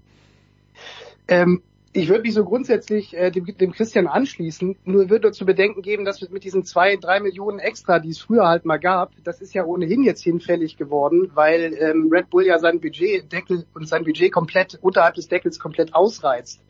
Also ich glaube, diese Situation, äh, die ist jetzt gar nicht mehr so akut. Ich glaube vielmehr, dass, dass Minzlaff tatsächlich einfach Präsenz zeigen möchte, ähm, um, ja, einfach um ein Zeichen zu setzen. Ähm, er ist noch nicht, ich glaube, wenn man die Leute fragt auf der Straße, wer ist eigentlich jetzt der neue Red Bull-Chef, dann kriegt man, glaube ich, von 95 von 100 Leuten würden einem Dietrich antworten, ich habe leider keine Also, Ahnung. Also ja. der Mensch ist einfach unbekannt. Und ich glaube, er versucht einfach mit solchen Auftritten, und da ist natürlich ein Formel-1-Rennen in Saudi-Arabien, da hat man eine Bühne, womöglich auch noch eine größere, als wenn er irgendwie in Monte Carlo erscheinen würde. Und ich glaube, dass das so trivial vielleicht auch zu erklären ist. Ähm, das wäre jetzt meine Einschätzung. Ähm, ja, und bevor wir zu Ferrari, äh, auf Ferrari zu sprechen kommen, vielleicht noch ein Wort zu Max Verstappen, äh, falls es, äh, falls es möglich ist. Nur zu. Ähm, weil es haben sich ja auch manche gewundert, ähm, dass er so dermaßen unzufrieden war, ja. Ne? Also er hat ja, er hat ja im Prinzip äh, nach dem Rennen stark genörgelt, wenn man es mal so sagen möchte. Obwohl er halt vorgefahren ist von 15 auf 2. Ähm, und er hat ja sehr, sehr lang über die, über die Vibrationen gesprochen, die er wieder vers äh, verspürt hat im Auto und ähm, hat dann, wie ich finde, eine sehr interessante Pressekonferenz gegeben. Und äh, wenn man sich fragt, was wollte der eigentlich da für eine Botschaft aussenden, dann ist, glaube ich, also meiner Meinung nach ist es tatsächlich von ihm eine reale Befürchtung, dass eine, dass ein Szenario eintreten könnte, in dem er halt in einem völlig überlegenen Red Bull, das gibt er ja auch zu, ähm, wegen zwei, drei Ausfällen in den ersten zehn Rennen einfach um Punkte gebracht wird, die Checo halt einfahren kann. Und dann entsteht halt auch innerhalb so eines Red Bull Teams, wo es eine klare Nummer eins gibt, was der, was der Max ja auch weiß. Er weiß ja erst, dass er der viel bessere Fahrer ist als, äh, als Perez. Äh, er kann trotzdem eine Konstellation ähm, eintreten, in der er plötzlich dann nicht mehr derjenige ist, der um den Titel mit, mitfährt. Also ich will jetzt nicht böse sein, aber wenn man sich zurückerinnert an die Saison 2016 bei Mercedes, dann gibt's ja schon viele, die sagen, dass Rosberg damals gewonnen hat. Das lag natürlich auch äh, wirklich an der an der zu, an Zuverlässigkeitsgeschichten am Wagen von Hamilton und das war im Prinzip so eine One-Time-Chance äh, in, in seinem Mhm. Leben und die hat Rosberg genutzt. Und äh, er ist auch deswegen danach sofort zurückgetreten, weil er genau weiß, so so Mhm. schön wird's nicht mehr ähm, beim Mercedes. Ähm, ich weiß nicht, wie ihr das seht, aber ich halte das tatsächlich, dieses konkrete Szenario, dass er sich sorgt um Ausfälle, die halt durch Zufall bei Perez nicht geschehen und er dann ähm, ja im WM-Stand so zurückfällt, dass das Team Red Bull irgendwann sagt, okay, dann setzen wir halt in diesem Jahr dann halt auf Perez. Also das wäre halt einfach Pech, das ihm geschehen könnte, beziehungsweise was heißt Pech? Ähm, die technischen Defizite bei Red Bull, die sind ja nicht ähm, irgendwie fantasiert von Verstappen, sondern äh, es gibt da tatsächlich Probleme mit dem Getriebe und ähm, ja, das ist eine konkrete Sorge. Also insofern, und ich glaube, Perez wittert genau diese Gelegenheit. Ich glaube, er wird sich auch denken, wenn es irgendwann mal klappt äh, mit der Weltmeisterschaft in seiner Karriere, dann in dieser Saison in diesem total überlegenen Auto. Ja, jedes Wunderauto hat natürlich auch Wunderpunkte, so auch der Red Bull, der erste Schwächen gezeigt hat. Aber wenn wir genau ein Jahr zurückdenken, wissen wir auch, da gab es auch große Zuverlässigkeitsprobleme. Später war das überhaupt kein Thema mehr. Und ich, mein Eindruck ist so ein bisschen, äh, Philipp und Jens, äh, wer keine Probleme hat, der schafft sich welche. Also äh, der Max Verstappen, der reagiert jetzt verstimmt, weil sein Superauto nicht ganz kugelsicher ist. Ich glaube, es ist ein Luxusproblem. Aber es ist möglich, der Hinweis, glaube ich, von Philipp tatsächlich auf Rosberg ist ein guter. Aber äh, da, der Max ist so überlegen und das Auto ist so gut, selbst zwei, drei Ausfälle würde er, glaube ich, tatsächlich abhalten können. Trotzdem äh, ist es lustig, dass, obwohl wir eine, zwei Doppelsiege von Red Bull haben, da zumindest schon wieder die Stimmung ein bisschen köchelt. Insofern, die Formel 1 wird nicht langweilig. Ja, ein Wort. Übrigens, da stimme ich dir auch voll zu, ne? Also das ist wirklich äh, Nörgeln auf ganz hohem Niveau, was die, was die betreiben. Äh, bloß ums nur ums überhaupt nur ein bisschen greifen zu können, war das meine Erklärung. Also dass er Angst hat vor Mhm. diesem Rosberg-Szenario. The Voice äh, äh, und Eddie ist schon in der Leitung. Grüß dich, Eddie. Servus. Servus, Eddie. Äh, der Voice, wir wollen ganz kurz noch was zu Ferrari loswerden. Wenn du, wenn du hier auch ergriffen lauschen möchtest, so wie ich's tu. The Voice, bitte. Ähm, also bei Ferrari muss man sagen, äh, wir wissen, dass tatsächlich äh, der Frederic Vasseur sehr spät erst da in den Chefsessel gekommen ist. Klar ist auch, er weiß ganz genau und ist lang genug dabei, wie groß die Erwartungshaltung in Italien ist. Ferrari ist das Nationalteam. so ähnlich wie Ducati in der MotoGP für die Motorrad-WM das Nationalteam ist. Und klar ist auch, der Druck ist im Kessel. Äh, allerdings, äh, wie die sie momentan aufgetreten sind, dass es schon wieder auch strategische Probleme gibt, dass es Zuverlässigkeitsprobleme gibt, das macht die Arbeit jetzt für einen Vasseur, der als ordnende, ruhige Hand eigentlich bekannt ist, als äh, Ferrari-Chef jetzt auf dem Schleuder sitzt, nicht sehr viel einfacher. Ähm, auch die Kommunikation, dass da teilweise schon wieder beschwichtigt werden muss, äh, die bisschen hysterische äh, italienische Medienlandschaft äh, mit Streichleinheiten versorgt wird, aber dann Erwartungen auch wieder geschürt werden, die du nicht halten kannst. Es ist ein ziemliches Drama und eigentlich, äh, sie sehen die doch schlechter aus als nur aktuell Platz vier. Äh, für Leclerc tut's mir wirklich leid. Er ist auch einer von diesen wirklich brillanten Fahrer, der Potenzial hat, Formel 1 Weltmeister zu werden. Der hat sich lange äh, Richtung Scuderia committed und ich bin mir nicht sicher, ob die aus, aus diesem Schlamassel so schnell rauskommen. Was denkst denn du, Philipp? Äh, ich schließe mich allem an und würde nur sagen, dass äh, also dass es, dass sie jetzt in dieser Saison unter was für aus dem Schlamassel so schnell nicht rausfinden, das überrascht mich ganz ehrlich nicht. Aber ich traue es ihm wirklich zu, dass sie in der nächsten Saison herausfinden. Also ich glaube mhm. tatsächlich, also der wird jetzt, man merkt es ja auch schon, ähm, es, es werden ja, also es werden ja die ersten personellen Entscheidungen ja doch relativ zackig ge getroffen und ähm, ich glaube, er räumt jetzt auf und ich traue ihm das zu, dass in der kommenden Saison Ferrari dann ähm, ja dann wieder mitfahren kann um den Titel möglicherweise. Dass das jetzt in dieser Saison zu schnell ähm, zu schnell ähm, äh, gewesen wäre, das hat mich nicht überrascht. Da war ich viel mehr überrascht bei Mercedes, um es sozusagen. Also dass Mercedes das nicht geschafft hat, das das hat mich überrascht. Aber lass den Vasseur doch mal machen, äh, der räumt da jetzt auf und vielleicht äh, geht's schon irgendwie in der zweiten Saisonhälfte in die richtige Richtung und dann in der kommenden Saison so richtig. Nächste Ausfahrt Melbourne, das gilt für die Formel 1 und jetzt Ausfahrt München zurück zur Familie gilt für Philipp Schneider. Danke Philipp, dass du es trotzdem noch geschafft hast. Wir machen eine kurze Pause und wie gesagt, Eddie Milke ist schon in der Leitung. Gleich geht's weiter mit unter anderem der MotoGP.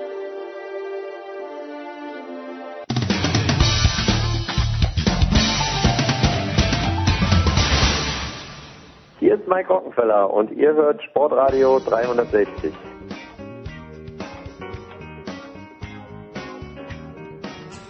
Ja, das und äh, wir haben ihn äh, schon so, so halbgar begrüßt, aber jetzt äh, freue ich mich, dass er nach einer Woche, Eddie war leider krank vergangene Woche, Eddie, ich hoffe es geht dir besser, Eddie Milke, herzlich willkommen. Ja, das äh, Schlimmste an meiner Covid-Erkrankung war tatsächlich, dass mein Skiurlaub äh, nach oh, ja. Tagen beendet war und ich in Isolation war. Also das war vom Zeitpunkt her richtig blöd.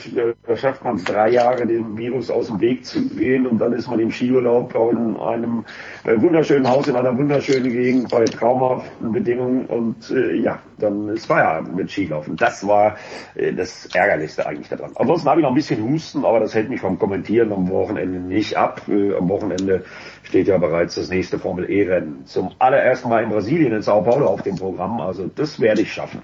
Es ist eine Premiere, jagt die andere. Bist du wenigstens einen Tag auf die Piste gekommen?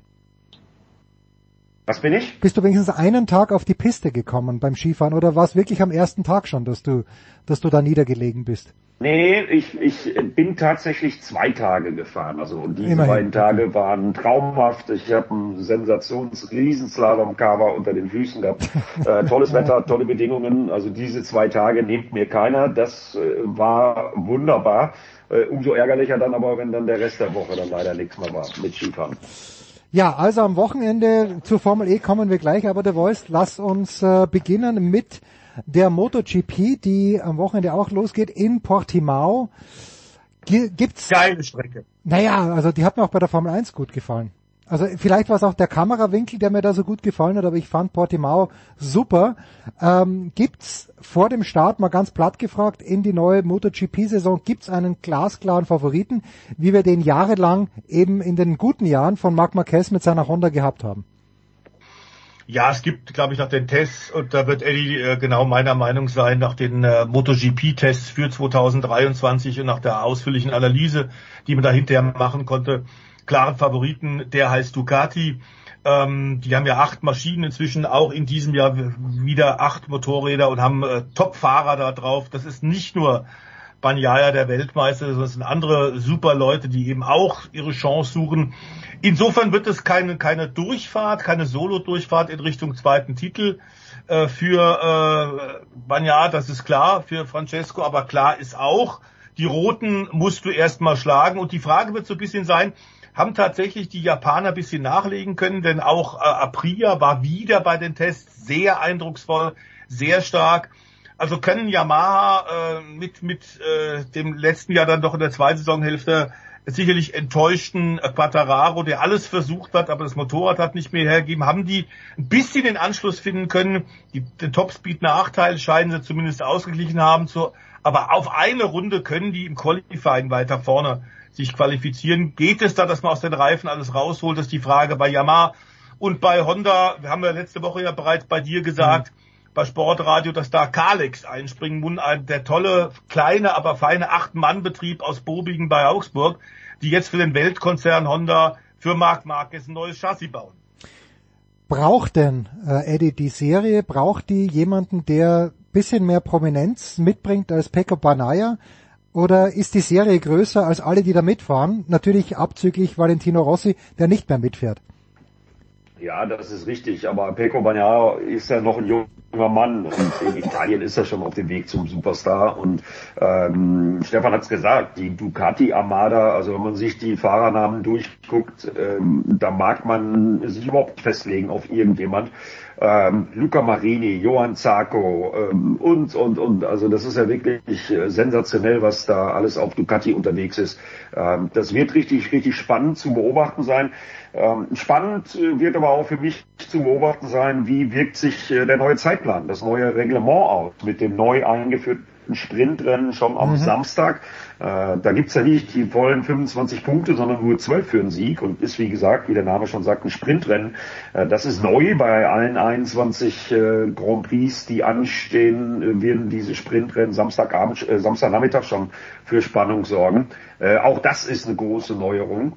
Das muss man sich wirklich mal anschauen. Das könnte für den einen oder anderen ein Riesenvorteil sein für den einen oder anderen aber vielleicht auch ein Riesennachteil sein. Und bei Marc Marquez und Honda, okay, Kalex hat ja in der Vergangenheit schon die Hinterradschwingen gebaut. Äh, Alex Baumgärtel und seine Mannschaft äh, aus dem Hause Kalex, die wissen, was sie tun.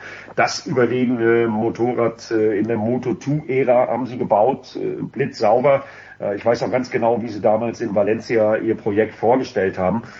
Ähm, kommen ja aus dem Autorennsport, sind auf dem Gelände von Günter Holzer untergebracht in der Nähe von Augsburg. Ja, und jetzt bauen die tatsächlich für HRC, für diesen Riesenladen, äh, bauen die tatsächlich ein neues Chassis, einen neuen Rahmen. Äh, da bin ich mal gespannt, aber zum Thema Honda, mh, ich würde Marc Marquez nicht abschreiben. Ich bin mir sicher, der wird mit seiner Verbissenheit, mit seinem Einsatz, mit seinem Fahrgenie äh, schon Mittel und Wege finden, dass der auch mal vorne auftaucht. Also obwohl die Honda sicherlich äh, da im Nachteil ist, was die technische Seite angeht. Aber Marc Marquez darf man nie abschreiben. Äh, und von daher bin ich mir sicher, der wird da auch Würze reinbringen. Also es ist nicht nur Ducati und Aprilia, äh, sondern auch Marc Marquez wird da schon mitspielen. 22 Mann sind am Start. Interessant wird auch äh, sein, was die neu formierte KTM-Mannschaft macht, äh, mit Brad Binder und Jack Miller im Werksteam. Äh, mit den beiden Gasgas-Motorrädern, mit Paul Espargaro, dem Rückkehrer. Also da gibt es so viele spannende Vorzeichen und gerade jetzt von diesem Wochenende auf einer meiner Lieblingsstrecken, äh, Portimao ist wirklich ein, eine Knüller-Rennstrecke. Äh, das muss man lieben da. Das ist äh, insbesondere dann in der Motorradweltmeisterschaft in allen drei Klassen für sensationelle Bilder, für äh, erstklassige optische Eindrücke gut. Portimao, ja, Miguel Oliveira, bitte nicht vergessen. Der ist jetzt neu beim Aprilia Kundenteam von Raslan Rasali. Ja, und der fährt zu Hause in Portugal. Das allererste Mal, dass ein Rennen äh, des, der Saisonauftakt in Portugal stattfindet, liegt auch daran, weil in Katar die Rennstrecke für die Formel 1 umgebaut wird. Also Miguel Oliveira, Achtung, Achtung, auf den Portugiesen. Der hat schon gezeigt, auch in Portugal, was er kann. Und ich bin mal gespannt was da am Wochenende passieren wird. Habe ich mir notiert, den Namen.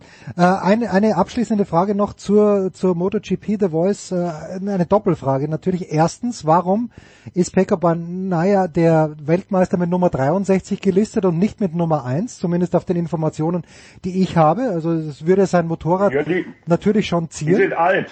Die sind alt. Ah, die sind der alt. fährt ja. mit der 1. Er fährt mit der 1, okay, das ist. Ja, und Ja. dann, dann der Voice, also KTM, da habe ich natürlich eine gewisse Verbundenheit, äh, weil ich in Mattighofen öfter mal mit dem Auto vorbeifahre. Jack Miller, Eddie hat es ja erwähnt, und Brad Binder, die beiden Fahrer. Welches, welches Potenzial nach oben haben die? Ich glaube, äh, dass äh, KTM äh, immer noch ein bisschen Defizite hat. Das haben zumindest jetzt die, die Tests gezeigt. Wenn man da die Rundenzeiten, die Rennsimulationen, ähm, Topspeed sich anguckt, fehlt immer noch ein bisschen was. Aber ich glaube, man arbeitet tatsächlich auch an der Struktur, die Zuordnung. Dazu muss man natürlich jetzt äh, Jack Miller auch erstmal ausführlich zuhören, der jetzt viele Jahre bei, bei Ducati gefahren ist, jetzt bei KTM angedockt ist. Also ein Heimkehrer, der ja in der Moto 3 äh, da auch schon gefahren ist, erfolgreich war, aber er kommt zu KTM in der Topklasse. Königsklasse zurück. Der wird da ein bisschen Zeit brauchen, um sich einzugrufen, aber der weiß natürlich, was Ducati so schnell gemacht hat. Und das wird er den, den äh, KTM-Ingenieuren mit Sicherheit mitteilen. Ich glaube, am Anfang der Saison ähm, wird man äh, regelmäßige Spitzenplatzierung, glaube ich, von KTM, so es nicht regnet, wohl nicht erwarten können. Aber ich bin sicher, dass die gesamte Truppe rund um Pit Beirer, ähnlich wie sie es ja im Offroad-Bereich Bereich tun, sich sukzessive nicht zurückhalten lassen und weiterarbeiten, weiter verbissen dran sind, dass sie vorne mit dabei sind. Auch da, ähnlich wie bei Yamaha, das Problem, so scheint mir nach den letzten Tests, wieder die eine Runde zu sein in der Qualifikation. Also bei einer Runde das Optimale aus den Michelin-Reifen rauszuholen, das ist schwierig genug. Über die Renndistanz haben wir ja vor allem Brad Binder immer wieder als Sonntag äh, Sunday Hero gesehen. Und da wird auch die Frage sein, wem von den beiden kommt jetzt die Samstag, äh, das Samstag-Sprintrennen entgegen? Wer kann da quasi explosionsartig sofort Mitte dabei sein? Äh, das könnte zum Beispiel so eine Chance, Eddie hat es ja gerade gesagt, für einen Jorge Martin sein, ähm, der äh, bei, bei kurzen äh, Rennen immer sehr stark äh, ist. Vielleicht gelingt ihm der erste Grand Prix-Sieg in diesem Jahr. Es wäre ihm zu wünschen. Dazu haben wir nämlich nicht nur die Sprintrennen, sondern wir haben ja auch 21 Grand Prix, also extrem lange. Nicht 23 wie in der Formel 1, aber für MotoGP sind 21 Wochenenden auch schon drin. Und dann haben wir eben immer jeweils zwei Rennen, Samstag, Sonntag. Das ist schon für alle, auch für KTM, eine Riesenumstellung. Gut.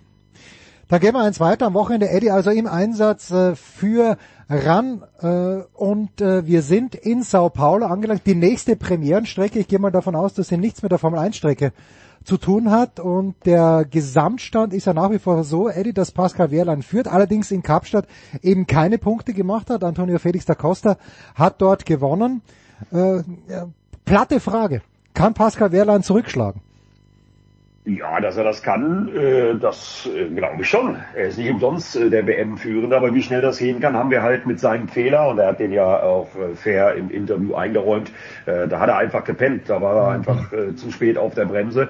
Ähm, die Saison ist noch jung, nichtsdestotrotz haben wir jetzt zum dritten Mal hintereinander eine neue Rennstrecke, die noch keiner bewältigt hat. Und du hast recht, nein, das hat mit der Formel äh, 1 Rennstrecke in Sao Paulo nichts zu tun. Indica ist da mal gefahren, man fährt äh, durch ein äh, sogenanntes Sambadrom, äh, wo normalerweise im brasilianischen Karneval äh, an die 100.000 Menschen dann ihren äh, Samba-Karnevalstruppen zujubeln. Das ist Bestandteil dieser Strecke. Die Strecke ist 2,9 Kilometer lang, hat elf Kurven, sieht auf den ersten Blick relativ einfach aus, aber es wird schon so ähnlich wie Kapstadt auch wieder eine Hochgeschwindigkeitsstrecke, ähm, Spitzengeschwindigkeiten von bis zu 270 km/h werden erwartet auf der wohl längsten Geraden, die es gibt im äh, Formel E-Kalender. Ja, und für die beiden Brasilianer im Feld, für Sergio Sette Camara und vor allen Dingen auch für den aus Sao Paulo stammenden Lucas Di Grassi, äh, den wir ja als jahrelangen Abtfahrer kennen, ist das was ganz Besonderes. Äh, der ist äh, fünf Minuten von der Rennstrecke entfernt groß geworden, aufgewachsen in Sao Paulo und man bemüht sich ja von Seiten der Formel E äh, seit Ewigkeiten, eigentlich seit Beginn der Formel E-Geschichte. Das ist von Saison 1 an immer ein Thema gewesen, in Brasilien endlich mal ein Rennen zu fahren. Und ich habe gerade noch Kontakt mit unserem Moderator Matthias Killing gehabt, der hat vom Flughafen bis in die Innenstadt äh, mal eben schlank zweieinhalb Stunden gebraucht. Okay, das kann in anderen Großstädten auch passieren, aber Sao Paulo ist wie gemacht für die Formel E und ich bin mal gespannt, wie das da angenommen wird und wie das funktioniert. Und den ersten Eindruck kriegen wir morgen Abend bereits 20.25 Uhr, erstes freies Training, natürlich wie immer live auf ran.de. Ja, und dann am Samstag drei Sendungen, 11.25 Uhr zweites freies Training, dann 13.30 Uhr das überaus spannende Qualifying und dann um 17.30 Uhr live auf ran.de und natürlich auch auf Pro7, 17.30 Uhr dann das Formel E-Rennen, die Premiere, die Brasilien-Premiere aus Sao Paulo. Freue ich mich drauf. Ja, übrigens keine Bundesliga am Wochenende, also schaut euch das bitte an. Ja, wenn es jetzt so eine Genau. neue, wenn es jetzt so eine neue Strecke gibt, The Voice, wie bereitet man sich dann als Formel E-Fahrer darauf vor? Gibt es da eine Art von Simulator oder ko- kommen die schon? Okay, also die, die wissen, setzen sich da irgendwo rein und es gibt einen Simulator. Ja, es gibt von der Formel E natürlich vom Veranstalter für alle Teams äh, rechtzeitig, wenn neue Rennstrecken kommen, die entsprechenden Streckendaten. Ähm, und klar ist es inzwischen ja auch in der Formel 1 so, dass du ohne Simulatorarbeit im Grunde gar nicht mehr äh, richtig konkurrenzfähig sein kannst. Du musst ja gerade auch bei den engen, kompakten Zeitplan äh, der Formel E alles in einem Tag musst du ja äh, wirklich von Anfang an, von der ersten Runde an eigentlich das Basis-Setup schon haben. Da kannst du dann nur noch um Feintuning gehen. Ähm, und da sind sie alle gleich gut vorbereitet, bin ich ganz sicher. Ähm, schön ist allerdings auch, sollte man vielleicht noch erwähnen, dass Robin Trines zurück ist. Der hat gerade in, in Sebring bei der WEC gezeigt, dass offenbar sein Handgelenk ausgeheilt ist. Der hat ja eine Zwangspause jetzt von vier Rennen, äh, die er verletzungsbedingt in der Formel E auslassen musste. Dass er jetzt in Sao Paulo wieder für abfahren kann, ist prima. Und ich glaube auch, Eddie, dass die äh, technischen Probleme, die man hatte, äh, rund um das Abt-Team und Venturi, dass die jetzt auch abgestellt sind. Ja, das betraf ja in erster Linie Mahindra, also den Ja, genau. Zulieferer äh, des Hauses Abt. Äh, und zwar ging es konkret um die hinteren Querlenker. Die waren nicht stabil genug in Südafrika. Das kann ja in der Formel E immer mal passieren, dass es da ein bisschen holpriger ist, weil es sind ja keine permanenten Rennstrecken mit einem top-ebenen Asphalt, sondern das sind auch mal Schlaglöcher, Betonplatten, Kanaldeckel und ähnliches. Und dafür waren die Querlenker, die hinteren bei den Mahindra-Fahrzeugen, und das sind eben die beiden offiziellen Mahindras und eben auch die beiden Abfahrzeuge. Ähm, ja, ich denke schon, dass man das aussortiert hat. Alles andere wäre äh, nicht verständlich. Also man wird daran gearbeitet haben und von daher werden wir die Abfahrer auch im Einsatz sehen mit Robin Freins, der gezeigt hat, dass seine Handgelenk äh, hält, dass die Verletzung auskuriert ist. Ja, und der fiebert natürlich dieser Premiere entgegen. Abt im Übrigen, äh, obwohl immer noch das Team mit den meisten Podestplätzen in der Formel E-Geschichte, äh, Abt in dieser Saison die einzige Mannschaft, die noch keine Punkte geholt hat. Also da muss man langsam aber sicher äh, Wiedergutmachung betreiben. Mm, Denn so wollte man eigentlich nicht in diese Saison starten, obwohl das ja wirklich sehr, sehr spät erst entstanden ist. Also da muss man den Äbten noch ein bisschen Zeit geben. Und die haben ja auch noch eine Menge andere Sachen zu tun. Das kommt ja auch noch dazu. Denn Mhm. eine der Meldungen der Woche für mich war das Line-Up, was äh, die Abmannschaft beim 24-Stunden-Rennen nicht auf einen Audi, sondern erstaunlicherweise auf einen Lamborghini Huracan GT3 Evo 2 an den Start bringen wird. Äh, Die treten nämlich mit Kelvin van der Linde, Marco Mappelli, äh, Jordan Pepper und Niki Thiem, der die Freigabe von Aston Martin bekommt beim 24-Stunden-Rennen, äh, 20. 21. Mai äh, in der Eifel an. Äh, Das war für mich eine Hammermeldung und äh, ja, das zeigt auch nochmal, die wissen schon, was sie tun bei Abt und ich bin mir relativ sicher, dass sie das auch in der Formel E relativ schnell zum Guten wenden werden. Hatte ich diese Meldung auch abgeholt, The Voice. Die habe ich übersehen in, in, in dem ganzen Newsflash, den ich bekommen habe die letzten Tage. Ja, doch, das war, das war eine große Meldung, zumal natürlich wir ja nach vielen Jahren der Verbundenheit mit dem Hause VW, äh, Au- Audi und ja auch Bentley Einsätze hat Abt schon gemacht, dass tatsächlich klar war, dass er jetzt auf Lamborghini auch ihre Fühler ausstrecken. Es war eine Weile auch in der Diskussion hinter den Kulissen, ob die vielleicht die DTM mit Lamborghini schon fahren. Da hat man sich jetzt wieder mit Audi einigen können.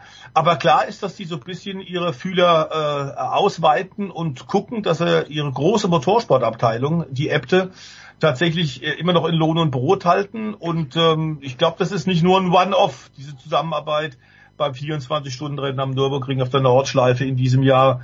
Ist kein One-Off mit Lamborghini, da kann mehr draus entstehen. Aber äh, Stefan, was für eine Fahrerbesetzung, ne? Also Super. absolute Hammer. Also Sagenhaft. Thiem, Marco Mappelli, ja und dann die besondere Geschichte Jordan Pepper und Kelvin van der Linde. Äh, die sind eins vor etwas über zehn Jahren zusammen aus Südafrika hier angekommen in Deutschland und äh, sind immer noch allerbeste Kumpels zusammen mit Bruder Sheldon. Ja, und jetzt sitzen die auf einem Auto und dann auch noch auf einem gesamtsiegfähigen Lamborghini.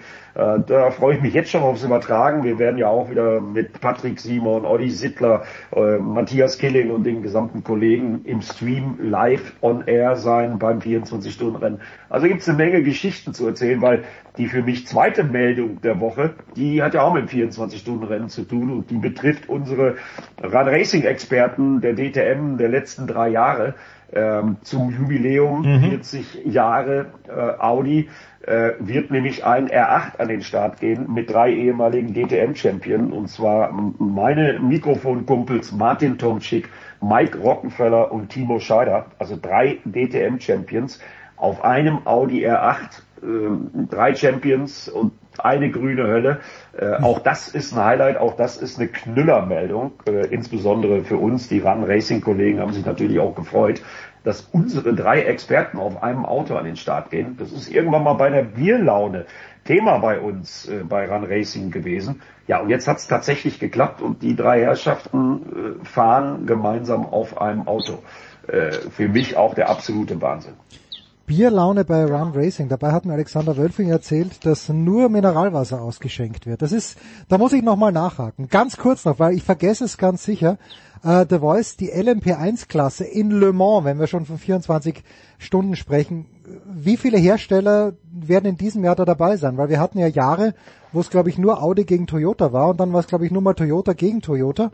Wie schaut die LMP1-Klasse in diesem Jahr aus?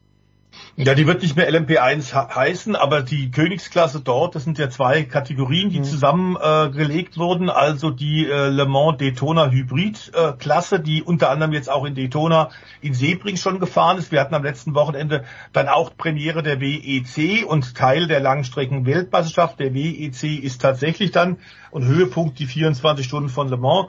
Also wir werden in diesem Jahr äh, acht Hersteller haben. Im nächsten Jahr kommen dann nochmal zwei dazu. Amerika, die besten amerikanischen Teams mit ihrem Reglement treffen dann auf die Hypercars. Ähm, also angeführt natürlich äh, dann von Ferrari, die wirklich stark waren. Ferrari war fast auf Augenhöhe mit Toyota in Sebring.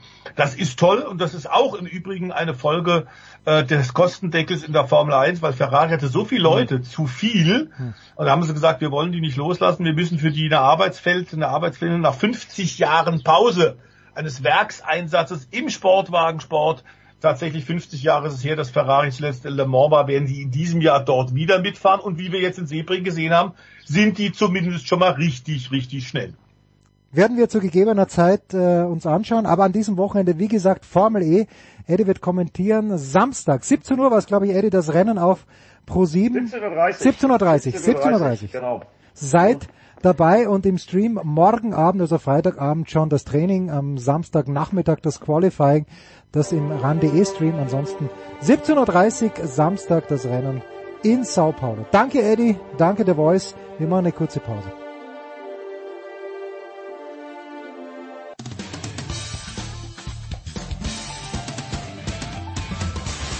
Servus, das ist der Felix Neureuter und ihr hört das Sportradio 360.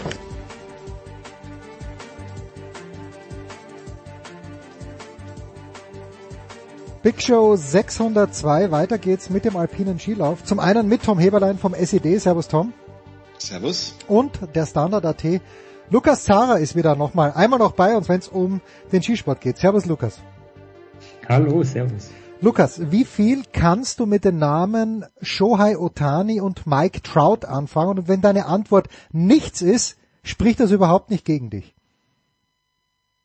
Baseball.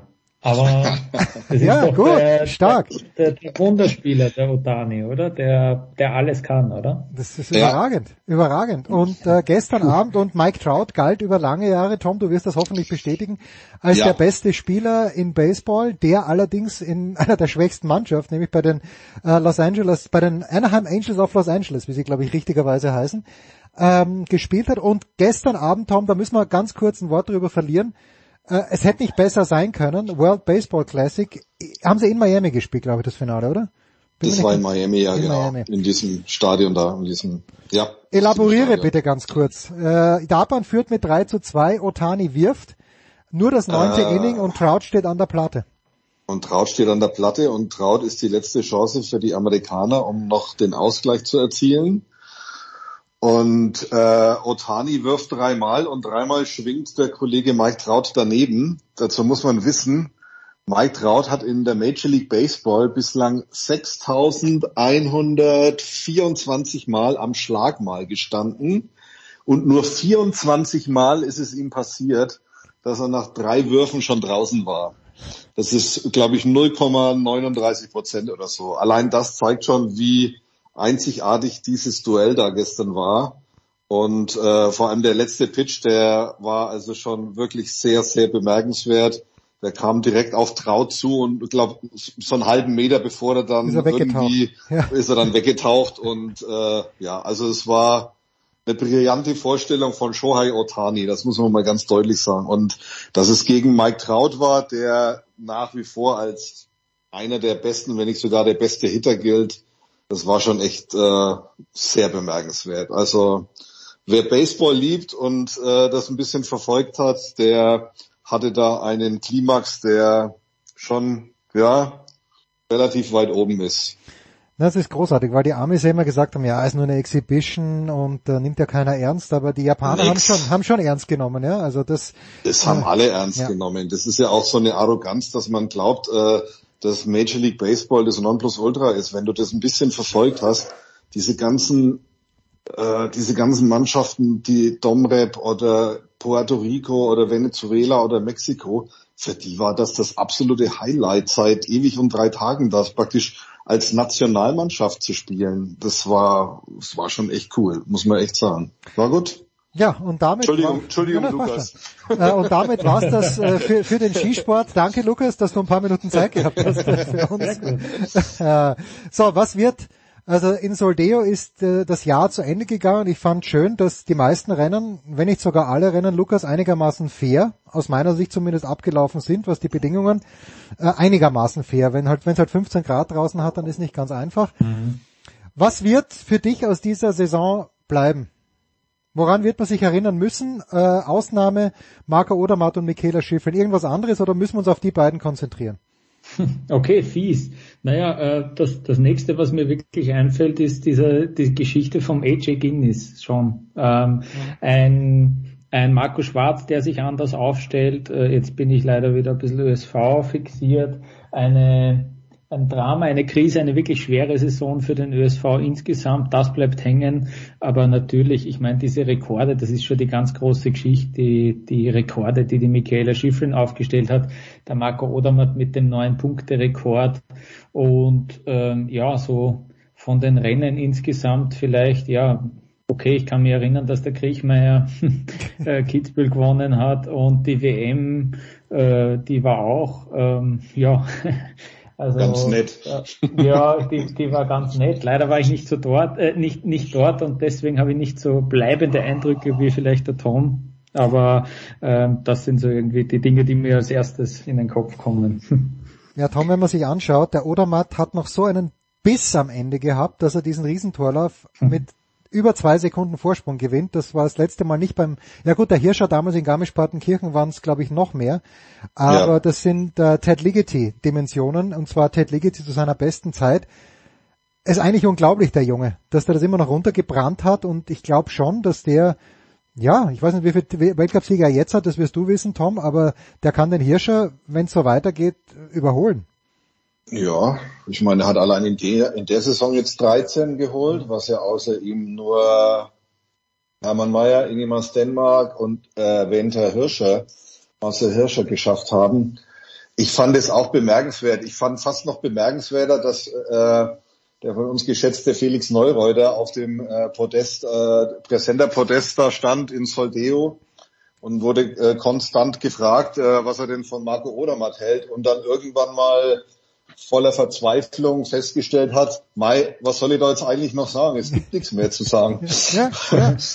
Und, und das zeigt, finde ich, äh, auf eine andere Art und Weise relativ deutlich, äh, was das für ein einzigartiger ja, Skirennläufer ist. Also es und, und ich, es ist auch gut, muss ich sagen. Also ich sehe das jetzt mal aus einer anderen Perspektive. Also wie vielleicht einige wissen, arbeite ich ja für eine Nachrichtenagentur. Und wenn du nicht über Deutsch schreibst, dann hast du normalerweise wenig Chancen, den Kunden, also die Zeitungen oder wen auch immer, äh, zu beglücken. Ähm, es sei denn, du kommst mit Michaela Schiffrin oder mit Marco Odermatt äh, ums Eck und es ist bis zum letzten Tag war das Interesse relativ groß, auch weil es diese zwei Ausnahmesportler gibt und ähm, ja, also das ist es ist es ist gut, dass es sie gibt. Es hält das Interesse am Skisport hoch und auch, dass sie da einen Rekord nach dem anderen jetzt holen, ähm, das natürlich umso mehr. Und äh, Mai, alle können äh, dem diesen beiden eigentlich nur, was weiß ich, jeden Tag die Füße küssen, sie in Watte einpacken, dass denen nichts passiert, dass die nach wie vor und möglichst lange ähm, ja da, die Begeisterung für diese für diesen Skisport am Leben halten. Jetzt gab's beim Slalom, Lukas, äh, chime sofort in, aber beim Slalom gab's dieses sehr nette Bild, wie ich fand, dass Schifrin, in der Mitte, glaube ich, ist Kilde gestanden und daneben Odermatt. Äh, Odermatt hätte, glaube ich, gerne Plätze getauscht, generell, in, in, dieser, in dieser Konstellation, aber wer nicht, wenn wir mal ganz ehrlich sind. Ähm, wäre es nicht, also es ist auf der einen Seite weinig vor Freude, dass sich die alle so gut verstehen. Aber wäre es nicht auf der anderen Seite so vielleicht sogar noch besser im Skisport, wenn es hier eine überragende Feindschaft geben würde, wenn die nicht miteinander reden würde? Ich weiß es nicht, ich weiß es wirklich nicht. Mhm. Ja, ich weiß, was du meinst. Ich meine, das hatten wir natürlich mit Hirscher Christoffersen so gewissermaßen. Ein Ivica Kostelic war gern jemand, der, der die die, die Kontrahenten als Feinde vielleicht in seinem Kopf auch äh, konstruiert hat, ja, äh, damit er dann motiviert ist. Ähm, ich fand ja auch, dass es zwischen Schifrin und Vlhova, dieses Duell war schon auch spicy, wie wir sagen. Ähm, da gab es dann mal so ähm, ja, Berichte drüber, hey, die Schifrin beziehungsweise Leute von der Vlhova kommen zum Training von der Schifrin und schauen sich da was ab oder so. Da gab es ein bisschen, ein bisschen Würze drin auf jeden Fall. Von ähm, und, von und Höfel Riesch nicht zu vergessen übrigens. Ja, stimmt, stimmt, genau, die waren, ja, ja, das war ich. Äh, auch eine Tina Maase war jetzt, äh, weiß nicht, die hat sie mit der Anna Veit sehr gut verstanden, aber ich glaube, die war jetzt auch, ähm, ja, jetzt nicht friends with everybody. Ähm, ja, ich weiß, was du meinst. Natürlich hast du dann irgendwie eine Storyline, ähm, äh, die, die, ja, das Verhältnis ist bei denen zwei nicht so. Wir, wir können das eh nicht ändern. Ähm, wir haben den Christoffersen noch immer, der, der irgendwie doch als kompletter Einzelgänger da wirkt. Äh, wir haben eine, äh, ja, gewissermaßen, aber das, das kriegen wir nicht so mit, aber bei der Sofia Gotcha war es ein bisschen so, nicht? Äh, auch wie sie mhm. mit der Federica Brignone sich immer wieder mal anlegt, das war in Italien schon, glaube ich, ein sehr großes Thema. Äh, wie gesagt, das ist bei uns ja gar nicht so wirklich äh, rübergekommen. Ja, es, wär, es hätte eine andere Dimension. Es ist eben jetzt gerade nicht so, dass es von sehr viel Respekt und wirklich freundschaftlichen äh, Verhältnis da umgeben, äh, diese Kilde Odermatt. Vielleicht auch, vielleicht auch weil es eben gar nie so wirklich eng geworden ist. Gell? Also wir haben da jetzt dann, glaube ich, 700 Punkte Abstand zwischen den zwei.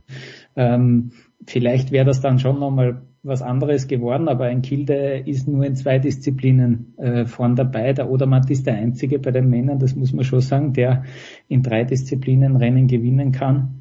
Ja, und bei den Frauen ja sowieso. Also da, da denkt ja keine andere, die nicht Schifrin heißt, äh, dran, irgendwie auf den Gesamtweltcup zu gehen aktuell, glaube ich. Also äh, da sind wir sogar bei 1000 Punkten Abstand. Ähm, ja, also diese Fäden und Feindschaften, da müssen wir wahrscheinlich ein bisschen warten, bis wieder so eine, so eine schöne gibt im Weltcup. Aber ist das nicht, Tom, gerade im Fall von der Vlhova, irgendwo unverständlich auch?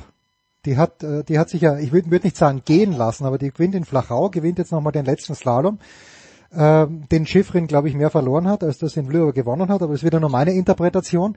Aber dass die Vlhova sich so damit zufrieden gibt, gut, sie ist Gesamtweltcup-Siegerin, sie hat Olympiagold, sie ist Weltmeisterin, was soll da noch kommen? Aber das ist schon enttäuschend aus meiner Sicht. Und damit ist nicht mal eine Frage gestellt, sondern eine Feststellung, die du entweder jetzt sofort unterstützen kannst oder bitte sprech dagegen an.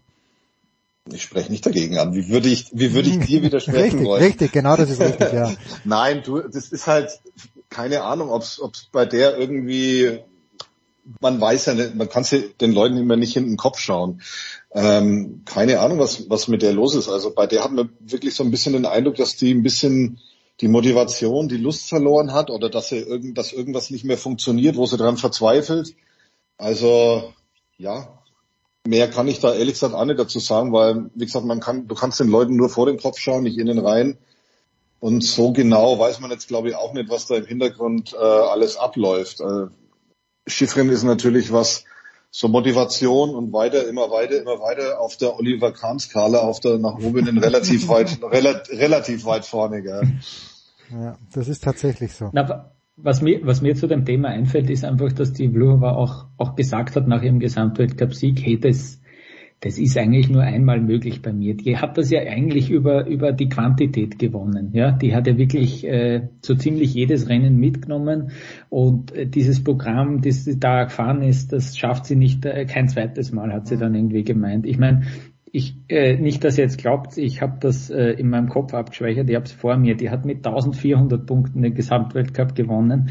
Äh, da ist sie um 800 Punkte unter der Schiffrin äh, von, von dieser Saison. Aber trotzdem, um auf diese 1400 Punkte zu kommen, da war, da waren so viele Rennstarts eigentlich dabei und das eben mit einem mit einem fast schon manischen Trainer, von dem sie sich dann relativ schnell auch getrennt hat danach. Also äh, das war dann irgendwie klar und danach hat sie auch gesagt, hey, konzentriere mich ähm, auf den Slalom, dann kam Olympia eben, da hat sie die Slalomkugel gewonnen und, äh, und bei Olympia Gold. Und äh, jetzt, ja, ob ihr vielleicht ein bisschen die Ziele fehlen, ähm, ja, ähm, die, natürlich als Gesamtweltcup-Siegerin setzt man dann die Erwartungen bei ihr sicher höher an, aber aber die hat das schon, finde ich, auch offen kommuniziert und ein bisschen einem teilhaben lassen, auch daran, was, was in ihr so ein bisschen vorgeht und eben meint, äh, das schafft sie kein zweites Mal. Schifrin macht das ja, Rennen auslassen, wenn sie sich nicht bereit dazu fühlt, vor allem vom Kopf her bereit dazu fühlt.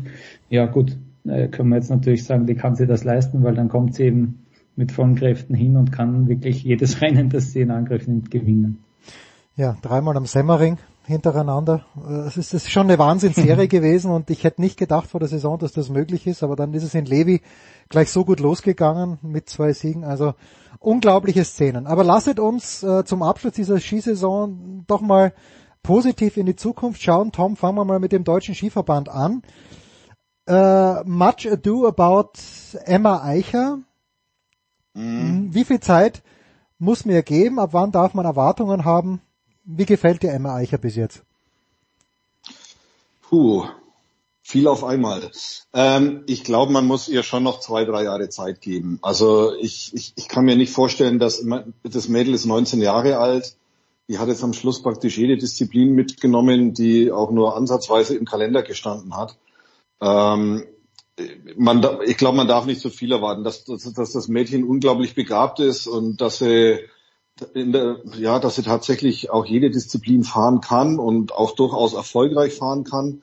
Das hat sie in dem Winter gezeigt, aber in der Fußball-Bundesliga sagt man immer, wenn du aufsteigst, dann ist, dann bleibst du drin, aber das zweite Jahr ist immer das Schwerste. Hm. Und ich, ja, ich, ich war ehrlich gesagt auch ein bisschen überrascht, dass sie dann hinten raus tatsächlich alles haben fahren lassen.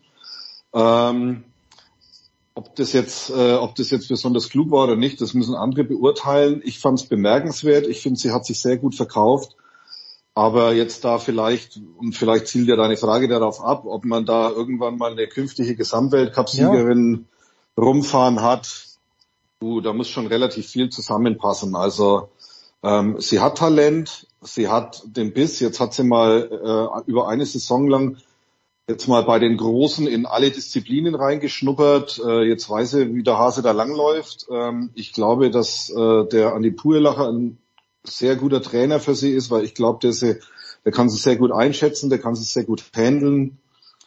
Über kurz oder lang würde ich mal sagen, fährt sie bestimmt vielleicht mal, auch wenn sie gesund bleibt, so um die erstmal im Gesamtweltcup vielleicht so in die Top 5 rein. Aber das jetzt innerhalb der nächsten zwei, drei Jahre zu erwarten, das würde, glaube ich, zu viel des Guten sein. Aber dass das Mädel gut Skifahren kann, da brauchen wir nicht drüber reden, ja. Gilt das gleiche für Franziska Gritsch, die schon ein bisschen weiter ist, die aber auch offenbar viele Disziplinen sehr gut kann, Lukas. Hm.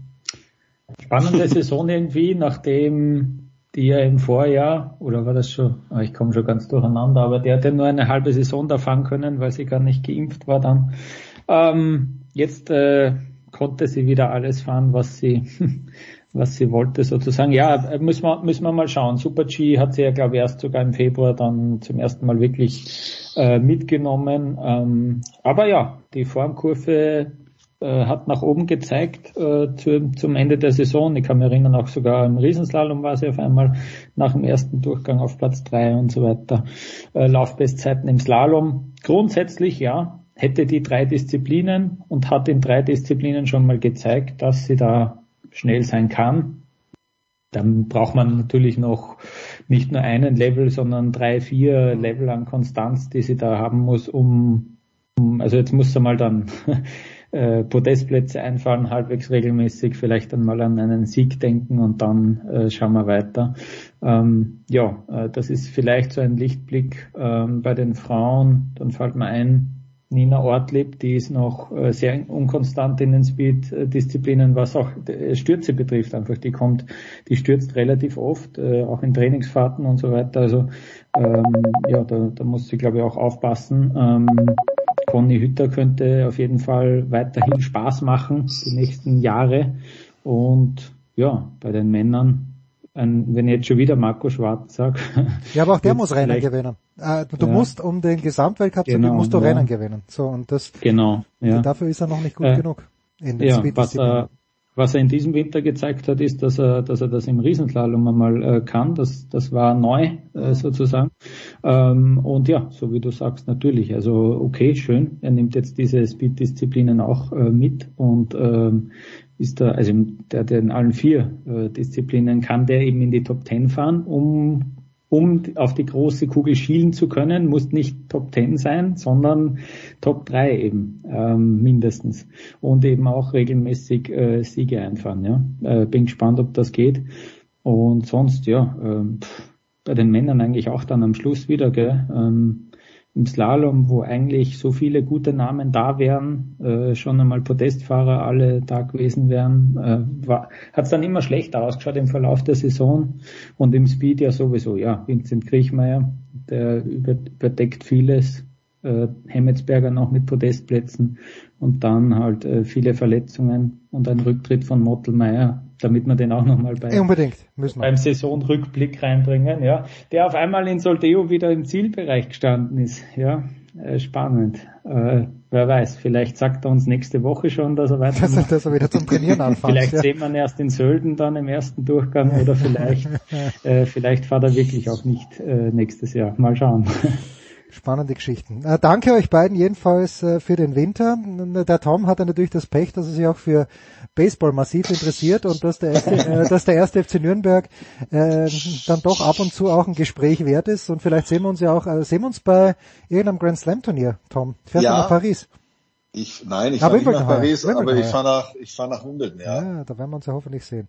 Und den Lukas ja, hoffe ich auch, ja, Lukas hoffe ich auch bald mal wieder persönlich zu sehen. Für die Big Show 602 war es das mit euch beiden. Kurze Pause.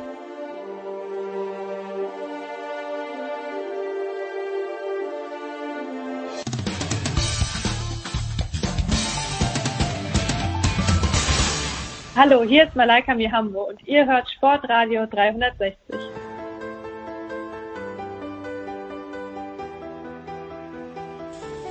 Die Big Show 602 geht weiter mit einem Kombipaket, aber hauptsächlich werden wir uns um die DL, um den Eishockeysport kümmern. Zum einen mit Franz Büchner, Magenta Sport. Servus Franz. Hallo, Grüße. Und äh, mit Jan Lüdecke, ebenfalls Magenta Sport, More Than Sports TV. Servus Jan. Servus, hi. Darf ich mal ganz kurz fragen? Äh, die DL bleibt bei Magenta, habe ich das richtig gelesen? Korrekt. Gut, immerhin weil der Rest wandert, also was ist der Rest, aber einiges vom Rest wandert aber an. Gut, dann werden wir euch nächstes Jahr wieder hören. Ich habe ähm, im SED, im Sportinformationsdienst, gelesen vor drei, vier Tagen, meist äh, Titelfavorit München vor dem Aus. Und dann musste ich mich zurückrennen an letzte Woche, Jan, wo du gesagt hast, die haben lange Pause gehabt, äh, die haben sich letztes Jahr schon schwer getan, es ist Best of Seven. Gab es einen Moment nach dem 0 zu 2 Rückstand der Münchner, wo du tatsächlich gedacht hättest, die könnten vor dem Aus sein? Ah, also es war ganz klar, dass es eine ganz schwierige Situation für München war und es auch schon noch weiter ist. Ja. Ähm, ich glaube, also ich bin trotzdem ich, ich glaube weiter daran, dass sich München in dieser Serie durchsetzen wird, ähm, alleine aufgrund dieser ganzen Reisethematik, wobei ich meine, ich letztens gesehen habe, dass die Bremerhavener sogar auch geflogen sind, wenn ich mich nicht ganz täusche jetzt, ja. ähm, weil da stand ja im Raum, dass sie wieder alles mit dem Bus machen. Ähm, nee, aber das ist nicht einfach für die Münchner. Also die haben jetzt zwar ausgeglichen, aber auch das Spiel äh, gestern, äh, das war äh, ein ganz, ganz großer Fight, den sie da hinlegen mussten. Das hätte auch in die andere Richtung gehen können. Ähm, bin mal gespannt, ob sich das jetzt dann so wirklich so bewahrheitet, dass über je länger die Serie geht, dass München dann Oberwasser bekommt. Aber ähm, nicht unbedingt ausgeschlossen, dass Bremerhaven morgen vielleicht nochmal ein Spiel in München klaut. Who knows? Franz, hilf mir bitte. Aber ich meine, in der NBA ist es doch so, dass die Spiele so aufgeteilt sind, zuerst zweimal Mannschaft A zu Hause, dann zweimal Mannschaft B zu Hause und dann geht's hin und her. Wie ist es in der NHL nochmal in den Playoffs? Ja, wie es in der NBA genau ist, weiß ich jetzt auch nicht, aber in der NHL ist es genauso, wie du es gesagt hast. Zumindest normalerweise. Ja. Also zwei da, zwei da und dann hin und her. Genau. Ist natürlich in der DL nicht so. Die aber würde das nicht Sinn machen, aus deiner Sicht? Ja, ich finde schon also wenn man Best of Seven spielt, logischerweise, das ist ja jetzt seit vier Jahren nicht mehr vorgekommen, aber gehen wir mal davon aus, es ist ja der Regelfall, dass man Best of Seven spielt, finde ich's eigentlich auch okay, wenn man es so macht.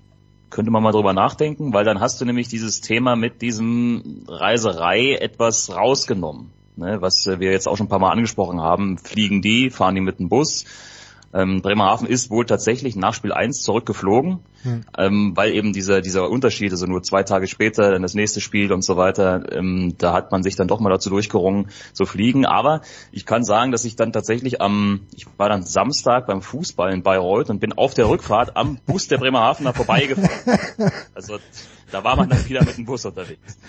Ah, das, das sind Geschichten. Das soll man mal jemandem in den USA erzählen, mit dem Bus von A nach B. Also ich, ich fände, so eine Geschichte mit zwei Heimspielen. Ich weiß gar nicht, Jan, ob das dann die, die favorisierte Mannschaft, ja, würde das die favorisierte Mannschaft dann tatsächlich auch noch bevorteilen, wenn du zwei Heimspiele zuerst hast? Oder ist es am Ende des Tages eigentlich wurscht und würde wirklich nur die Reisekosten sparen? Hatten wir das in der DL nicht die letzten Jahre irgendwann wegen Corona oder in der BBL hatten wir es auf jeden Fall? Ähm, in der BBL sogar, glaube ich, noch in der letzten Saison, wenn mich nicht alles täuscht, dass dieses, also da wurde Best of Five gespielt, aber dann wirklich mit diesem 2-2-1 quasi. Mhm, ja, ja. Ähm, ich erinnere mich, glaube ich, dass im Halbfinale letztes Jahr Bayern gegen Bonn, wo die Bayern die ersten zwei Spiele in Bonn gewonnen haben, dann Bonn beide Spiele in München gewonnen hat und es dann eben ein entscheidendes fünftes Spiel in Bonn gegeben hat. Ähm, äh, äh, sorry, jetzt habe ich nicht ganz zugehört. Deine Frage war, ob dann der das, das Heimteam noch einen größeren Vorteil hat, oder wie? Ja, also so nur rein theoretisch, aber wenn ich drüber nachdenke, komme ich vielleicht, vielleicht selber sogar zur Antwort nein. Aber vielleicht um, hast du eine ähm, andere Antwort. Ja, ich glaube, ähm, das ist das ist so theoretisch, weil da kommt es dann wirklich auf den Verlauf an. Ich glaube, du kannst dir den riesen Vorteil erspielen, wenn du dann wirklich beide Heimspiele gewinnst. Ähm, aber auf der anderen Seite kannst du ja genauso dagegen laufen. Wenn du nur eins dieser zwei Spiele verlierst, stehst du eigentlich viel mehr unter Druck schon direkt. Ja, das wäre mein Gedanke gewesen, ja. Auswärts dran.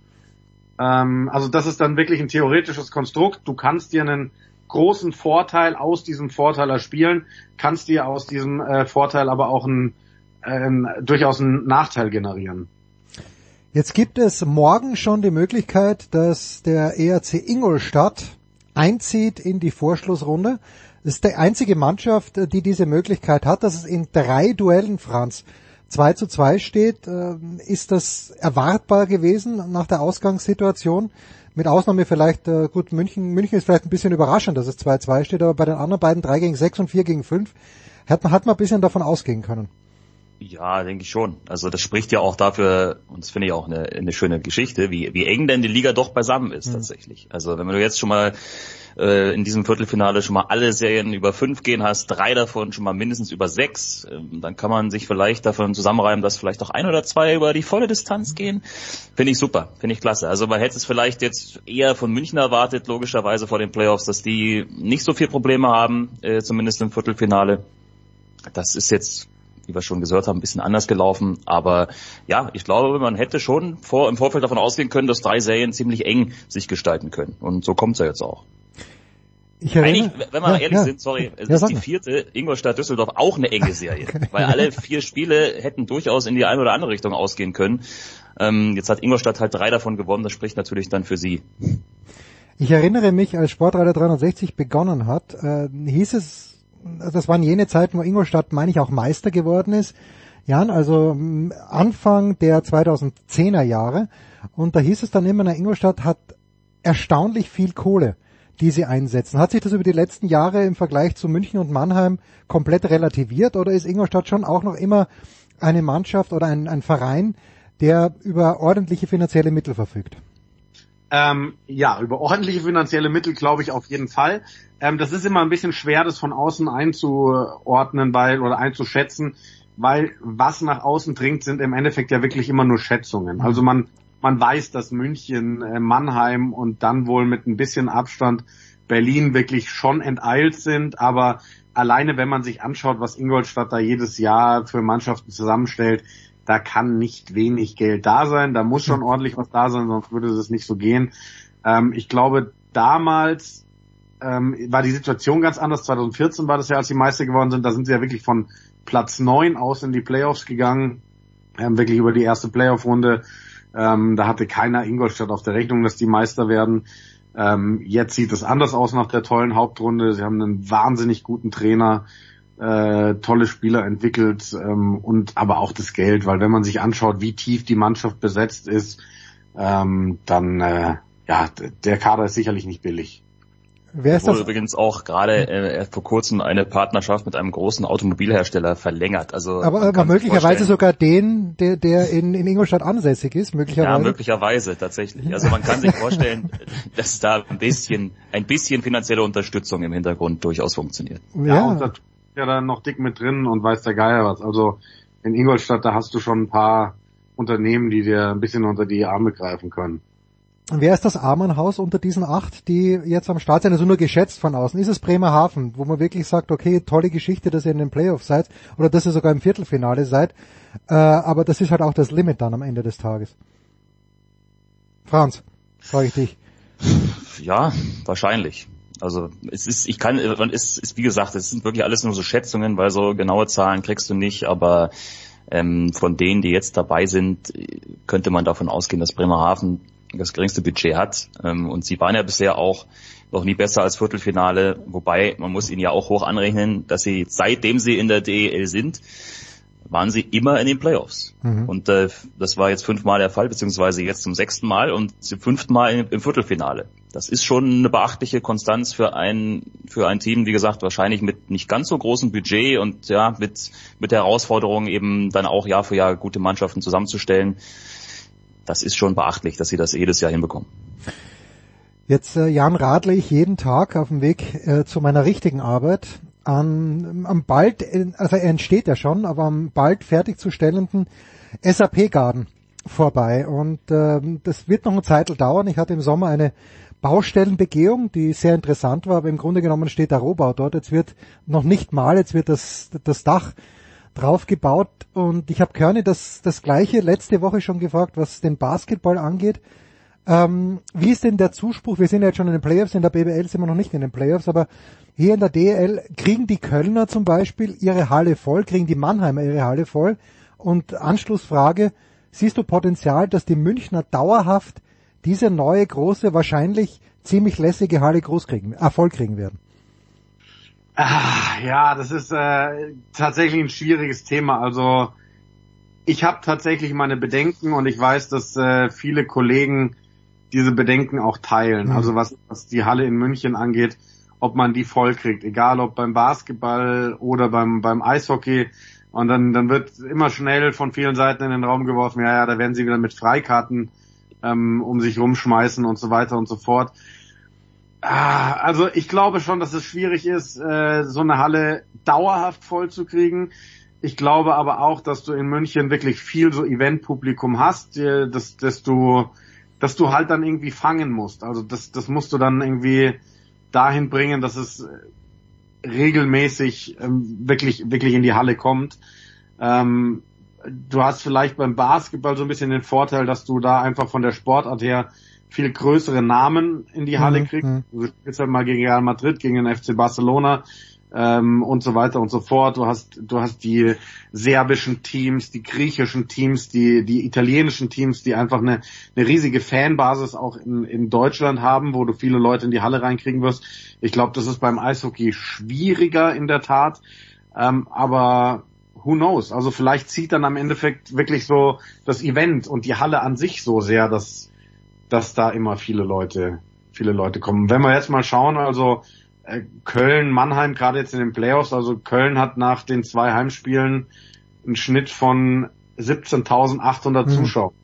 Das ist stark. Auslastung 96 Prozent. Äh, Mannheim äh, 12,5, äh, das ist eine Auslastung von 93 Prozent.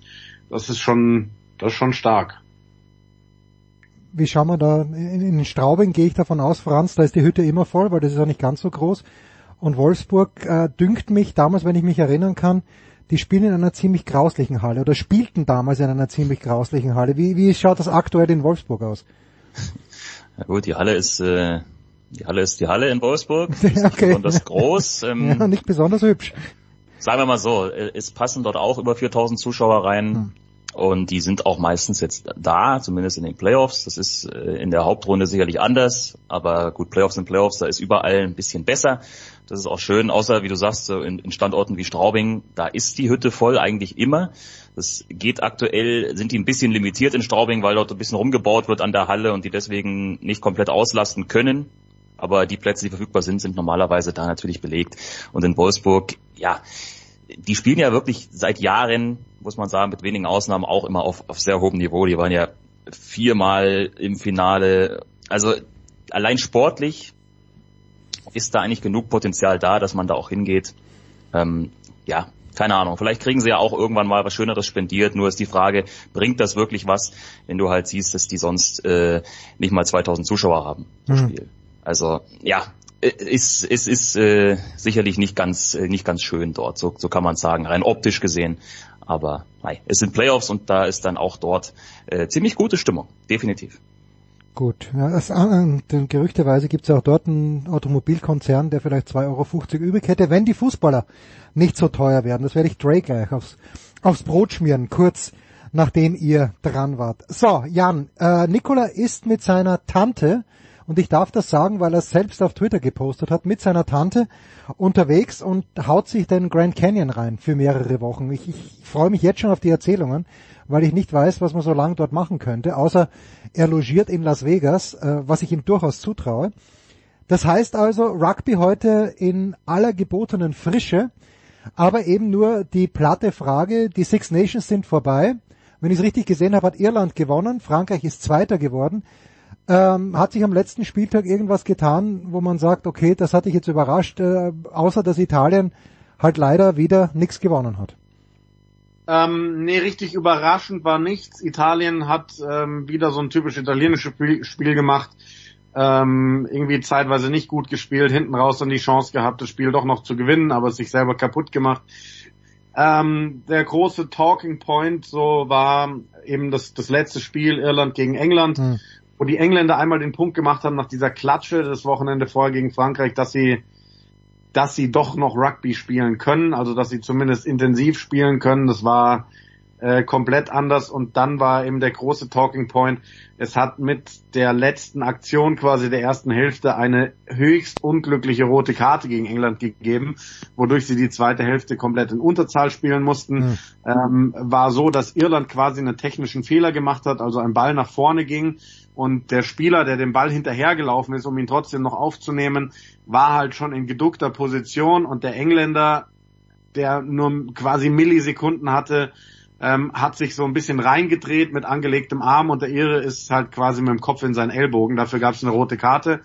Ähm, dem Regelwerk nach ist es eine rote Karte, aber die ganze Rugby-Welt ist erzürnt darüber, dass dass man sowas nicht so bestrafen kann. Der Weltverband hat diese rote Karte jetzt auch zurückgenommen, einfach damit der Spieler im, im äh, Verein nicht gesperrt ist. Ich glaube, äh, es wird halt ein bisschen was passieren. Ich glaube, sie müssen an ihr Regelwerk rein. Ähm, weil da es, es, es muss natürlich auf die Gesundheit der Spieler geachtet werden, gerade in Sachen Kopfverletzungen, aber da ist so viel Humbug passiert über die letzten Jahre irgendwie, was Karten und so Schiedsrichterentscheidungen angeht, äh, die zu großen Einfluss auf Spiele genommen haben und ich glaube, dass, ähm, dass da noch ein bisschen was passieren wird. Ich äh, suche gerade im Geist. Erstens habe ich mir diese Situation, die du beschrieben hast, jetzt, ich habe die Augen zugemacht, habe sie mir bildlich vorgestellt, aber zweitens suche ich jetzt fast nach einer Sportart, wo man nicht ans Regelwerk ran müsste, weil die Schiedsrichter oder weil die Rennkommissare oder wer auch immer irgendwas versaubeutelt haben. Ähm, eine Frage noch, wenn ich es richtig gesehen habe, auch wieder im SED-Feed. Jan, stimmt es, die All Blacks haben einen neuen Coach? Ist das korrekt oder habe ich da bringe ich da was durcheinander? Sie haben ihre Coach-Nachfolge geregelt. Also ah, das ist okay. Es ist länger klar, dass der jetzige Head Coach die WM noch coacht und dass er dann aber aufhören muss und jetzt haben sie quasi den Nachfolger vorgestellt. Okay, gut. Also manchmal ist mein altes Gedächtnis lässt mich nicht immer im Stich.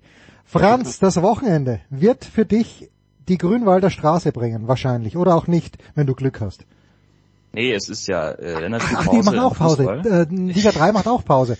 Ah ja, okay. So, soweit ich weiß, ich möchte jetzt hier nichts Falsches erzählen natürlich, aber ich bin auf jeden Fall äh, nicht an der Grünwalder Straße. So viel ist klar. Ich habe nämlich ein volles Eishockey-Wochenende vor mir. Ah, nee, die dritte Liga macht dritte Liga macht keine Pause. So, nicht, also jetzt haben wir es nochmal, ich, ich muss jetzt auch nochmal nachschauen, ne, weil, ne, so ist es halt. Ähm, nee, da wird tatsächlich nicht pausiert, die spielen Sonntag gegen Dortmund 2. Kann mir persönlich, aber auch egal. Generell wurscht sein, ja. Absolut, weil ich mache jetzt Eishockey. Freitag, also morgen tatsächlich dann München Bremerhaven Spiel 5.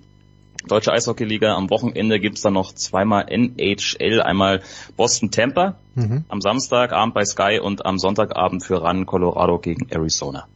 Okay, freue ich mich. Äh, für dich, ich werde es nicht anschauen wahrscheinlich, weil ich so viele Sachen durcheinander bringe.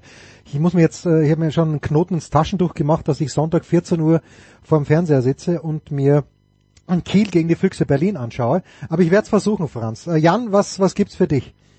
Ähm, ich bin auch morgen, also Freitag im Einsatz. Ich habe quasi äh, Platz gemacht für Franz ja. an diesem Freitag. Ähm, Franz ist so ein Bully auch, ja? Also Franz, wenn Franz was möchte, ja, dann sagen alle raus. Ich war ursprünglich mal äh, vorgesehen für München gegen Bremerhaven, dann äh, bin ich aber geswitcht worden und mache morgen die Konferenz. Mhm. Was ich sehr geil finde bei, bei dem bisherigen ähm, Verlauf der, der Playoffs. Ähm, es kann zwar nur eine Entscheidung geben, aber ich, also ich finde die Playoffs bis jetzt so geil mit so vielen engen Serien. Und da dann im Studio zu sitzen und wirklich alle vier Spiele zu haben mit allen Toren, da, da freue ich mich krass drauf. Klingt herrlich. Das bei Magenta Sport. Also dann morgen ab 19 Uhr geht's los mit den vier Viertelfinalpartien. Danke Jan, danke Franz. Machen wir eine kurze Pause. Dann geht's weiter in der Big Show 602.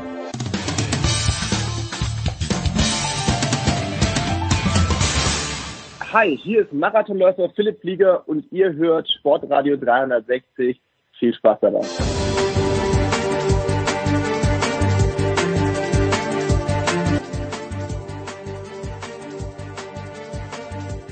Und wir machen weiter in der Big Show 602 mit One of Our Favorites. Er ist wieder zurück von einem Florida-Trip und ähm, ich, ich komme nach Hause gestern und habe in meiner Post einen plattgefahrenen Basketball, der erstaunlicherweise schwarz ist, aber es stellt sich heraus, es ist die die äh, Dark, nein Black Issue ist es der ähm, von God mm, Next nee, oder schon dark? dark? Schon Dark, ja. Schon Dark. So, ja, ja, ja. pass auf, Dre. Und dann lese ich das Editorial von dir und äh, überlege, wen könnte ich jetzt anrufen. Weil du kündigst schon an. Wenn ihr diese Ausgabe durchlest, dann müsst ihr wahrscheinlich euch an Leute wenden, die ihr lieb habt. Ist es wirklich so schlimm? Ich bin noch nicht wahnsinnig weit vorgedrungen, aber das, das Heft ist fantastisch. Also vom, vom Layout her, vom, von der Haptik her, äh, wie wir alten Menschen sagen, es ist grandios geworden.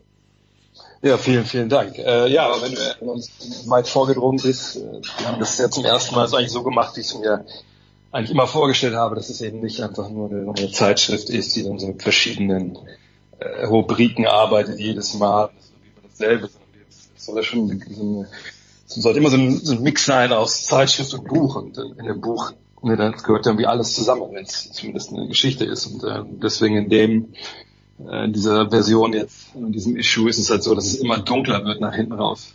Also was vielleicht schon zum Anfang haben wir auch dann diese, diese, diese, die, diese Fights diesmal auf NBA äh, Parketten gab, haben wir dann so als Boxposter dargestellt und so ein paar witzige Geschichten von Leuten, die einfach Blödsinn gemacht haben. Aber wie gesagt, umso mehr du, weiter du reinkommst, irgendwie, umso schlimmer wird's. Und dann, ne, dann bist du beim Verbrechen, dann bist du bei Tod. Hm. Ähm, und ganz am Ende, also das ist auch, glaube ich, weiß nicht, ob ich es im Editorial geschrieben habe, aber so die letzte Geschichte, das war dann auch eine, die ich, die habe ich erst vor einem halben Jahr zum ersten Mal gehört, die habe ich dann auch geschrieben. Äh, und die, also ich will jetzt hier nicht äh, künstlich irgendwie Hype aufbauen, äh, aber das ist wirklich so, dass ich das halt, ich kann die Geschichte nicht mehr lesen. Ich kann die halt echt nur bis zu einem bestimmten Punkt lesen und dann muss ich auch aufhören, weil es einfach, äh, ich, ich will es nicht spoilern, das ist einfach super, super krass. Das war auch eine von zwei Geschichten, wo wir so eine Triggerwarnung vor, vorne mhm, reingeschrieben mhm. haben, weil es einfach äh, was mit dir macht, wenn du das liest. So. Und sicherlich, das ist dann das Schwerste von allem. Aber äh, ja, das war auch ein bisschen also diese dunklere Seite des Basketballs der NBA zu zeigen ähm, und auch mal diesen Geschichten so den Raum zu geben. Das, oft sind es ja nur Headlines, dann irgendwie so Klicks generieren sollen, aber wir wollen jetzt auch die Geschichte wirklich erzählen, versteht, was dahinter steckt. Und das war schon stellenweise harter Tobak, aber stellenweise lacht man auch. Ähm, ich bin auch echt extra stolz auf die Ausgabe. Das war so das erste Mal jetzt, sag ich mal, das war die fünfte Ausgabe, die wir gemacht haben, wo ich wirklich sage, okay, jetzt sind wir sehr nah dran an dieser Idealvorstellung, die ich, die ich so hatte, als wir das vergangenes Jahr gestartet haben ist das und äh, unser lieber Freund Maxi Ost hat das ja auch äh, mhm. getweetet. Aber ich stimmst du mit Max so auch überein, dass diese Art von Magazin, also es muss jetzt natürlich jetzt nicht so so in dieser unfassbar aufwendigen Aufmachung sein, aber dass dass das die Möglichkeit ist, dass Magazine überleben, eben dass ich nicht das Day-to-Day-Business mir anschaue, sondern dass ich Themen finde und setze, die dann eben die Zielgruppe, Achtung, unschönes Wort, abholen. Ja, es ist ja ein ganz ähnlicher Ansatz, den wir damals auch schon, schon bei der Five hatten. Mhm. Damals waren wir ja ein Monatsmagazin, jetzt kommen wir mit der mit Next Magazine kommen wir jetzt ja quartalsweise raus, dass wir auch damals schon 2003 gesagt haben, okay, pass auf, es macht ja keinen Sinn, mit News zu kommen oder irgendwie ja, hier jetzt mit dem Internet zu konkurrieren, weil das ist ja nun mal, und damals war es ja nicht wie heute, ja, Twitter gab es ja noch nicht, das war ja nicht, dass man quasi die News zehn Minuten nachdem es passiert sind bekommen, ähm, sondern da war einfach so, okay, wir klar können beschreiben, wie Teams gerade funktionieren, wenn sie nicht funktionieren, haben Zweifel oder Pech haben, wenn das Ding rauskommt in, in, drei Wochen, dann spielen die halt scheiße auf einmal, wenn das alles falsch, was sie da geschrieben haben. Daher war das immer so, so ein Twitter-Ding zwischen halbwegs geheuchelter Aktualität und eben zeitlosen Geschichten.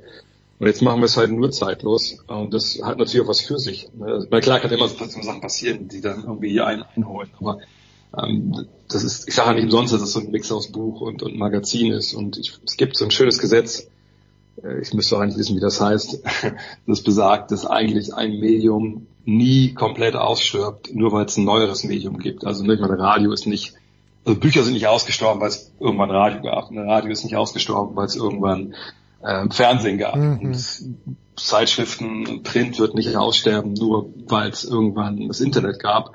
Aber ähm, man muss halt, glaube ich, ziemlich genau schauen, wo man sich dann sieht, also welche Nische man mal besetzt und da haben wir, glaube ich, jetzt einen ganz, ganz guten Weg gefunden und dass wir auch nicht über den Kiosk gehen und nicht jetzt da aus irgendwelchen, weil ich meine, so ein Cover, wie wir jetzt gemacht haben, also wenn ich das früher vorgeschlagen hätte, als wir am Kiosk lagen, da wäre der Chef aber wahrscheinlich zu Fuß von Münchner nach Wolfsburg gelaufen, hätte mich geohrfeigt. Ähm, von daher, das ist jetzt einfach, es passt aber gut zusammen. Wir haben die Community, die darauf Bock hat, die kriegen unsere, ja dann hoffentlich weiterhin auch, auch gute Arbeit. Alle sind zufrieden und, und solange genug Leute sich da finden, die das gut finden und das bestellen und kaufen. Ähm, jetzt haben wir heute, glaube ich, auch schon die 5100. Ausgabe verkauft. Ähm, dann machen wir es natürlich auch genauso weiter und das ist ja das Schöne im Endeffekt. Ja, also A, ich stelle mir gerade vor, dass ich das dieses Cover sehr gut gemacht hätte, weil sich so abgehoben hätte. Dieses dunkle Cover, wo man nur äh, aus der Nähe erkennen kann, hoppla, das ist ja ein Basketball. Und B ist lustig, was du sagst, weil ich habe vorgestern erst beim Unterricht äh, gehe ich so durch und dann, dann spreche ich die jüngste Schülerin in der Klasse an, die auch schon äh, erwachsen ist, weil ich ja nur, nur Erwachsene unterrichte. Dann sage ich, Anna, wissen Sie überhaupt noch, was ein Plattenspieler ist? Und hat sie, wieso? Ich habe einen zu Hause. Mhm. Und, und ich wusste wiederum nicht, dass äh, die meisten Künstler ja ja wieder jetzt Vin Vinylplatten herausbringen. Ja. Wusst, wusste ich gar nicht. Also dass dieses Medium stirbt auch nicht aus. Ja. Ja, ja, genau. Man kann es auch, glaube ich, auch mit USB, glaube ich, sogar einen Rechner anschließen, wenn man will. Ne? Also das geht natürlich alles, ja. Ja, so. Jetzt gab's heute in der Nacht, äh, und äh, das ist auch bei der Big Show natürlich schwierig, wir wollen schon einigermaßen aktuell sein. Und jetzt kommt was ganz Aktuelles. Heute in der Nacht, Dre gab's wohl im Spiel zwischen den Dallas Mavericks und den äh, Golden State Warriors eine Kontroverse über eine Schiedsrichterentscheidung, die aber, wie ich jetzt gelernt habe, gar nicht mal am Ende des Spiels war, sondern am Ende des dritten Viertels, äh, wogegen jetzt Protest eingelegt wird ähm, der natürlich, das sage ich jetzt einfach mal so, aber korrigiere mich bitte, keine Aussicht auf, auf Erfolg haben wird. Aber worum geht's? Und äh, ich meine, wenn ich mir jetzt so anschaue, das Playoff Picture, die Mavericks brauchen jeden Sieg. Ja, gefühlt brauchen ja alle, glaube ich, bis auf Houston, äh, San Antonio und wen vergesse ich noch, brauchen ja irgendwie jeden Sieg äh, in der Western Conference, wenn sie um die Playoffs oder ins Play kommen wollen. Ähm, ja, es, es war so, dass ähm, also heute Morgen erst habe ich auch nur natürlich das Video gesehen, wie die, muss ich vorstellen, die Golden State Warriors haben Einwurf mhm. äh, unter dem Korb, auf den sie halt werfen müssen. Und Dallas Mavericks nach der Auszeit, die ja vorher war, stehen nicht am gleichen Korb zu verteidigen, sondern stehen am anderen Korb und denken, sie haben Einwurf. Und dann übergeben die Schiedsrichter halt den Ball an die, die Golden State Warriors.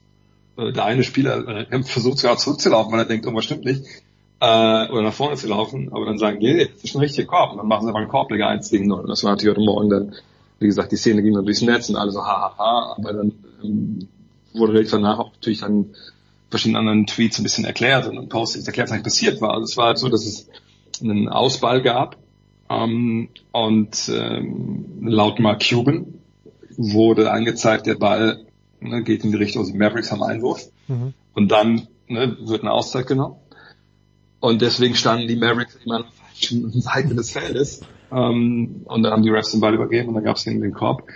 Äh, allerdings, ne, natürlich hat man hat das auch schon an, gleich, gleich nach dem Spiel natürlich nachgefragt bei den Referees, was da eigentlich los war. Wenn man das Video sich anschaut, dann sieht man eigentlich, dass die Referees sehr klar zeigen, okay, Einwurf Golden State, und dann aber zeigen, okay, Auszeit Dallas Mavericks und dann mhm, zeigt mhm. der Referee eben auch halt auf die Seite der Mavs und sagt, okay, die haben die Auszeit genommen. Okay. Das hat dann wohl dazu geführt, dass es diese, diese Verwirrung gab, ähm, weil zum Beispiel die Warriors haben in ihrer Auszeit auch ein Play aufgemalt, was sie laufen wollten nach dem Einwurf. Also die haben genau gecheckt, dass sie Einwurf haben. Aber Mark Cuban sagt halt, nein, nein, der Referee hat gezeigt, ihr habt Einwurf, dann gab es die Auszeit, deswegen standen wir falsch. Ähm, deswegen der Protest, wenn das so gewesen wäre, dann wäre das natürlich durchaus bei einem Spiel, was mit zwei Punkten entschieden wurde im Endeffekt, natürlich berechtigterweise Einwand gewesen für so einen Protest und dann hätte man geguckt, ich weiß nicht, ob die beiden Teams nochmal gegeneinander spielen, was man häufig, oder es ist häufig, was schon mal vorkam in der Geschichte der NBA, dass man dann quasi das Spiel vor dem anderen Spiel, was man dann austrägt, ab dem Zeitpunkt, mhm. wo dieser Einwurf war, mit dem gleichen Spielstand, so, mit der gleichen Zeit zu Ende spielt und dann spielt man das andere Spiel. Ähm, aber ich sag mal so die 10.000 Dollar, die Mark Cuban da jetzt bezahlen musste als Protestgebühr. ich denke nicht, dass er die wiederbekommt. Die Beweislage ist da relativ klar. Ich dachte mir jetzt heute Morgen aus, vielleicht hat er es einfach auch gemacht, damit sein Team jetzt nicht so doof dasteht und alles super lustig machen. Äh, vielleicht haben sie aber auch wirklich falsch verstanden. Das kann passieren, was ich halt nicht ganz verstehe, ehrlich gesagt. Und natürlich, wenn man nur jetzt auf die, die Regeln schaut, dann war das alles konform. Aber wenn ich Referee bin, und so gibt es ja drei davon, aber vor allem der, der den Ball übergibt. Und es gibt oh, einen, der den Ball dann ich gibt. sehe, dass die Mavs da hinten stehen, oder? Da muss genau, der Ref dann sagen. denke ich auch, was ist eigentlich los? Und dann würde ich mal kurz verpfeifen und sagen, yo, sorry, also irgendwas stimmt ja hier nicht. Also Einwurf für Gold State, vielleicht kommt sie einfach gerne mal her. So, und dann machen wir weiter. So, weil das ja auch jetzt nicht, die haben sich damit keine Vorteile erschlichen, aber es war ja keine Protestaktion am Motto, du pfeifst so blind, wir spielen hier mit. Äh, und dass man da nicht das Fingerspitzengefühl hat in so einer Situation, sondern einfach so, ja gut, dann ist ja eure, euer Problem. Das verstehe ich ehrlich gesagt nicht, aber gut, äh, ich bin auch kein NBA-Referee. Ja, aber du wärst ein guter geworden, glaube ich. So, jetzt. Ja, glaube ich nicht. Ich habe nicht lange genug. ah, okay, gut. Ah, da, da werden ganz böse Erinnerungen wach. Also ich, äh, naja, lassen wir diese bösen Erinnerungen der E-Jugendspiele beim SV Nord München, die ich, äh, SV München Nord Lechenau, die ich gepfiffen habe. Was bin ich da beschimpft worden? Jetzt äh, haben die, die Mavericks genau den gleichen Rekord wie die Lakers, nämlich 36 und 37. Mit anderen Worten, noch neun Spiele zu spielen. Welche Konsequenzen, jetzt mal wirklich äh, Devil's Advocate, aber welche Konsequenzen, wenn überhaupt, hätte es, wenn Dallas nicht in die Playoffs käme? wäre natürlich schon ein Schock. Ähm, das gilt aber glaube ich auch fast für alle Teams, die da unten jetzt drinstehen. Vielleicht nicht unbedingt für New Orleans, weil die einfach fighten und hoffen, dass irgendwie aufgrund ihrer vielen Verletzungssorgen gerade um sagen will, wenn es irgendwie klappen sollte, wenn es zufrieden, wenn es nicht klappt, dann ist es halt so. Ähm, aber Dallas und, und LA, das sind die beiden Teams, die ich jetzt mal als erstes nennen würde. Klar, die haben auch viele Verletzungen. Ne? LeBron James fehlt gerade noch. Anthony Davis war aber lange raus. Wir hatten jetzt Luka Doncic am vergangenen Nacht zum ersten Mal wieder dabei seit einigen Spielen. Kyrie Irving war dafür nicht dabei. Also die beiden haben jetzt wenig Spiele überhaupt seit dem Trade zusammen agiert. Ähm, und das wäre natürlich eine riesige Enttäuschung. Also nicht mal Play-In. Das, das wäre das Mindeste, dass man über diese ein, zwei Qualifikationsspiele sich da irgendwie in die erste Runde rettet. Ähm, das wäre schon nicht, nicht cool. Aber jetzt rein mal aus Dallas, Dallas Sicht. Man hat natürlich in dieser Saison diesen großen Trade für Kyrie Irving gemacht. Und es gilt das gleiche wie für Phoenix halt auch. Ne? Wenn du jemanden holst, den mal Kevin Durant verpflichtet, für den du halt viel abgeben musst, dann reißt das erstmal in, in, mitten in der Saison, wenn das passiert, einen relativ tiefen Krater in deinem Kader. Und du kannst das nicht alles mit diesem einen Spieler oder diesem einen Star in der Regel, den du da bekommst, ausgleichen. Weil, wenn wir jetzt mal Kyrie Irving sind, naja, der hat wahnsinnige Qualitäten in der Offensive. Defensiv läuft es jetzt vielleicht nicht immer ganz so rund. Ähm, aber die Spieler, die du abgegeben hast, ja, die können, konnten halt dann auch viel von dem, was du jetzt als Team eigentlich bräuchtest, so eben Verteidigung. Ähm, und wenn du die jetzt einmal nicht hast, du kannst es auch nicht ausgleichen dann während der Saison mit, mit mhm. Trades oder mit Free Agents. Das, das geht ja einfach dann auch nicht mehr, wenn die Trade Deadline vorbei ist. Klar kann man sich so Buyout-Kandidaten holen, die Leute, die aus den Verträgen rausgekauft wurden. Aber das kann funktionieren, muss aber nicht, weil Dallas wissen wir jetzt, hat nicht funktioniert. Und da kam nicht noch jemand dazu, der einfach jetzt ganz, ganz wichtig ist. Ähm, und von daher, wenn man es jetzt verpassen sollte, dann wäre das sicherlich enttäuschend. Aber es ändert sich ja nichts daran, dass du diesen Kader so oder so jetzt dann äh, im Sommer verstärken musst. Also erstmal musste Kyrie Irving halten, wenn der denn will, aber da es auch davon aus, dass er dann seinen maximalen Vertrag bekommt. Deswegen wollte er auch aus, aus Brooklyn weg. Dann wird er den bekommen, dann hat er das Geld, dann hast du ihn sicher und dann musst du schauen, okay, wo kriegen wir jetzt Spieler her, die defensiv uns hier nach vorne bringen. Was ja mal von als in einer Zeit die große Stärke auch der Mavericks war. Zusammen mit einer noch auch ziemlich geilen Offense, aber defensiv waren wir aber äh, eine Zeit lang echt richtig gut. Ähm, und das ist aber, wie gesagt, das hätten sie sowieso machen müssen, ob sie jetzt in die Playoffs kommen oder nicht. Von daher, es wäre natürlich ein Rückschlag, aber das hätte wie Köpfe rollen. Ich meine, der Trainer steht eh in der Kritik, ob sie es jetzt schaffen oder nicht. Vielleicht könnte da dann verpassen der Playoffs oder der Play-ins ähm, nochmal da einen Impuls geben. Aber am Ende des Tages, glaube ich, ist dann eine Franchise gut beraten, wenn sie dann das abschneiden, egal wo es dann endet, erstmal sacken lassen und dann im Sommer schauen, was sie dann machen wollen im Endeffekt.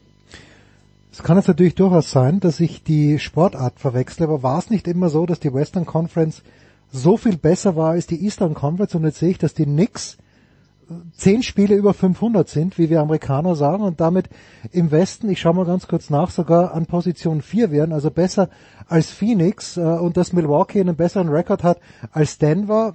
Hat sich da was angeglichen, was ausgeglichen? Also nehmen wir mal die Zeiten raus, wo Michael Jordan gespielt hat, weil da war es im Osten wahrscheinlich deutlich besser als im Westen, aber äh, ist, ist das was, was ich übersehen habe die letzten Jahre oder ist der Osten mittlerweile fast vielleicht sogar stärker in der Breite?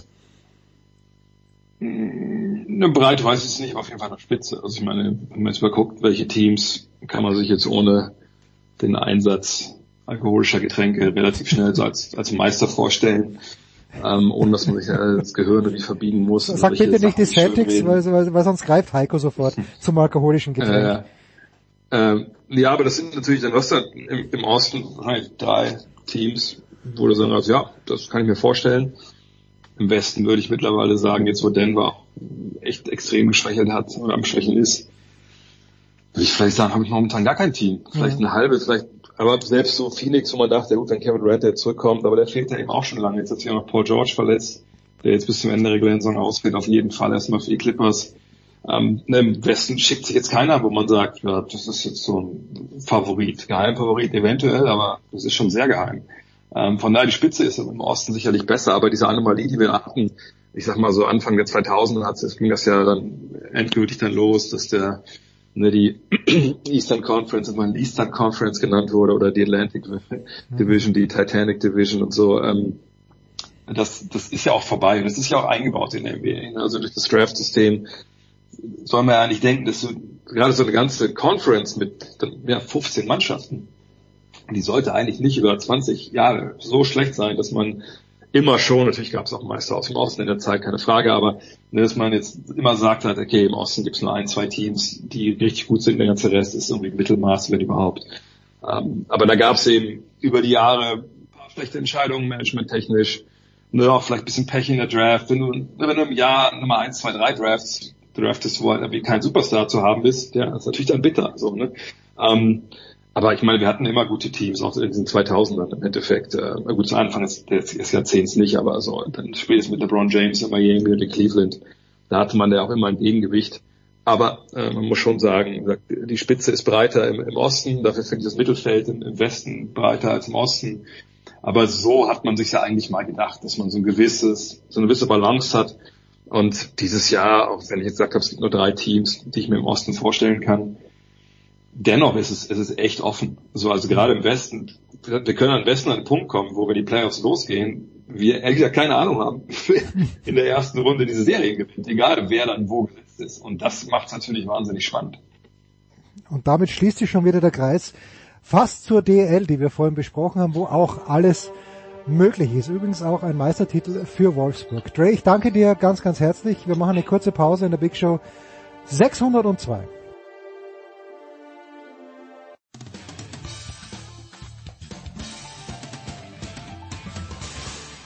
Hi, hier ist der Andi Mies und ihr hört Sportradio 360.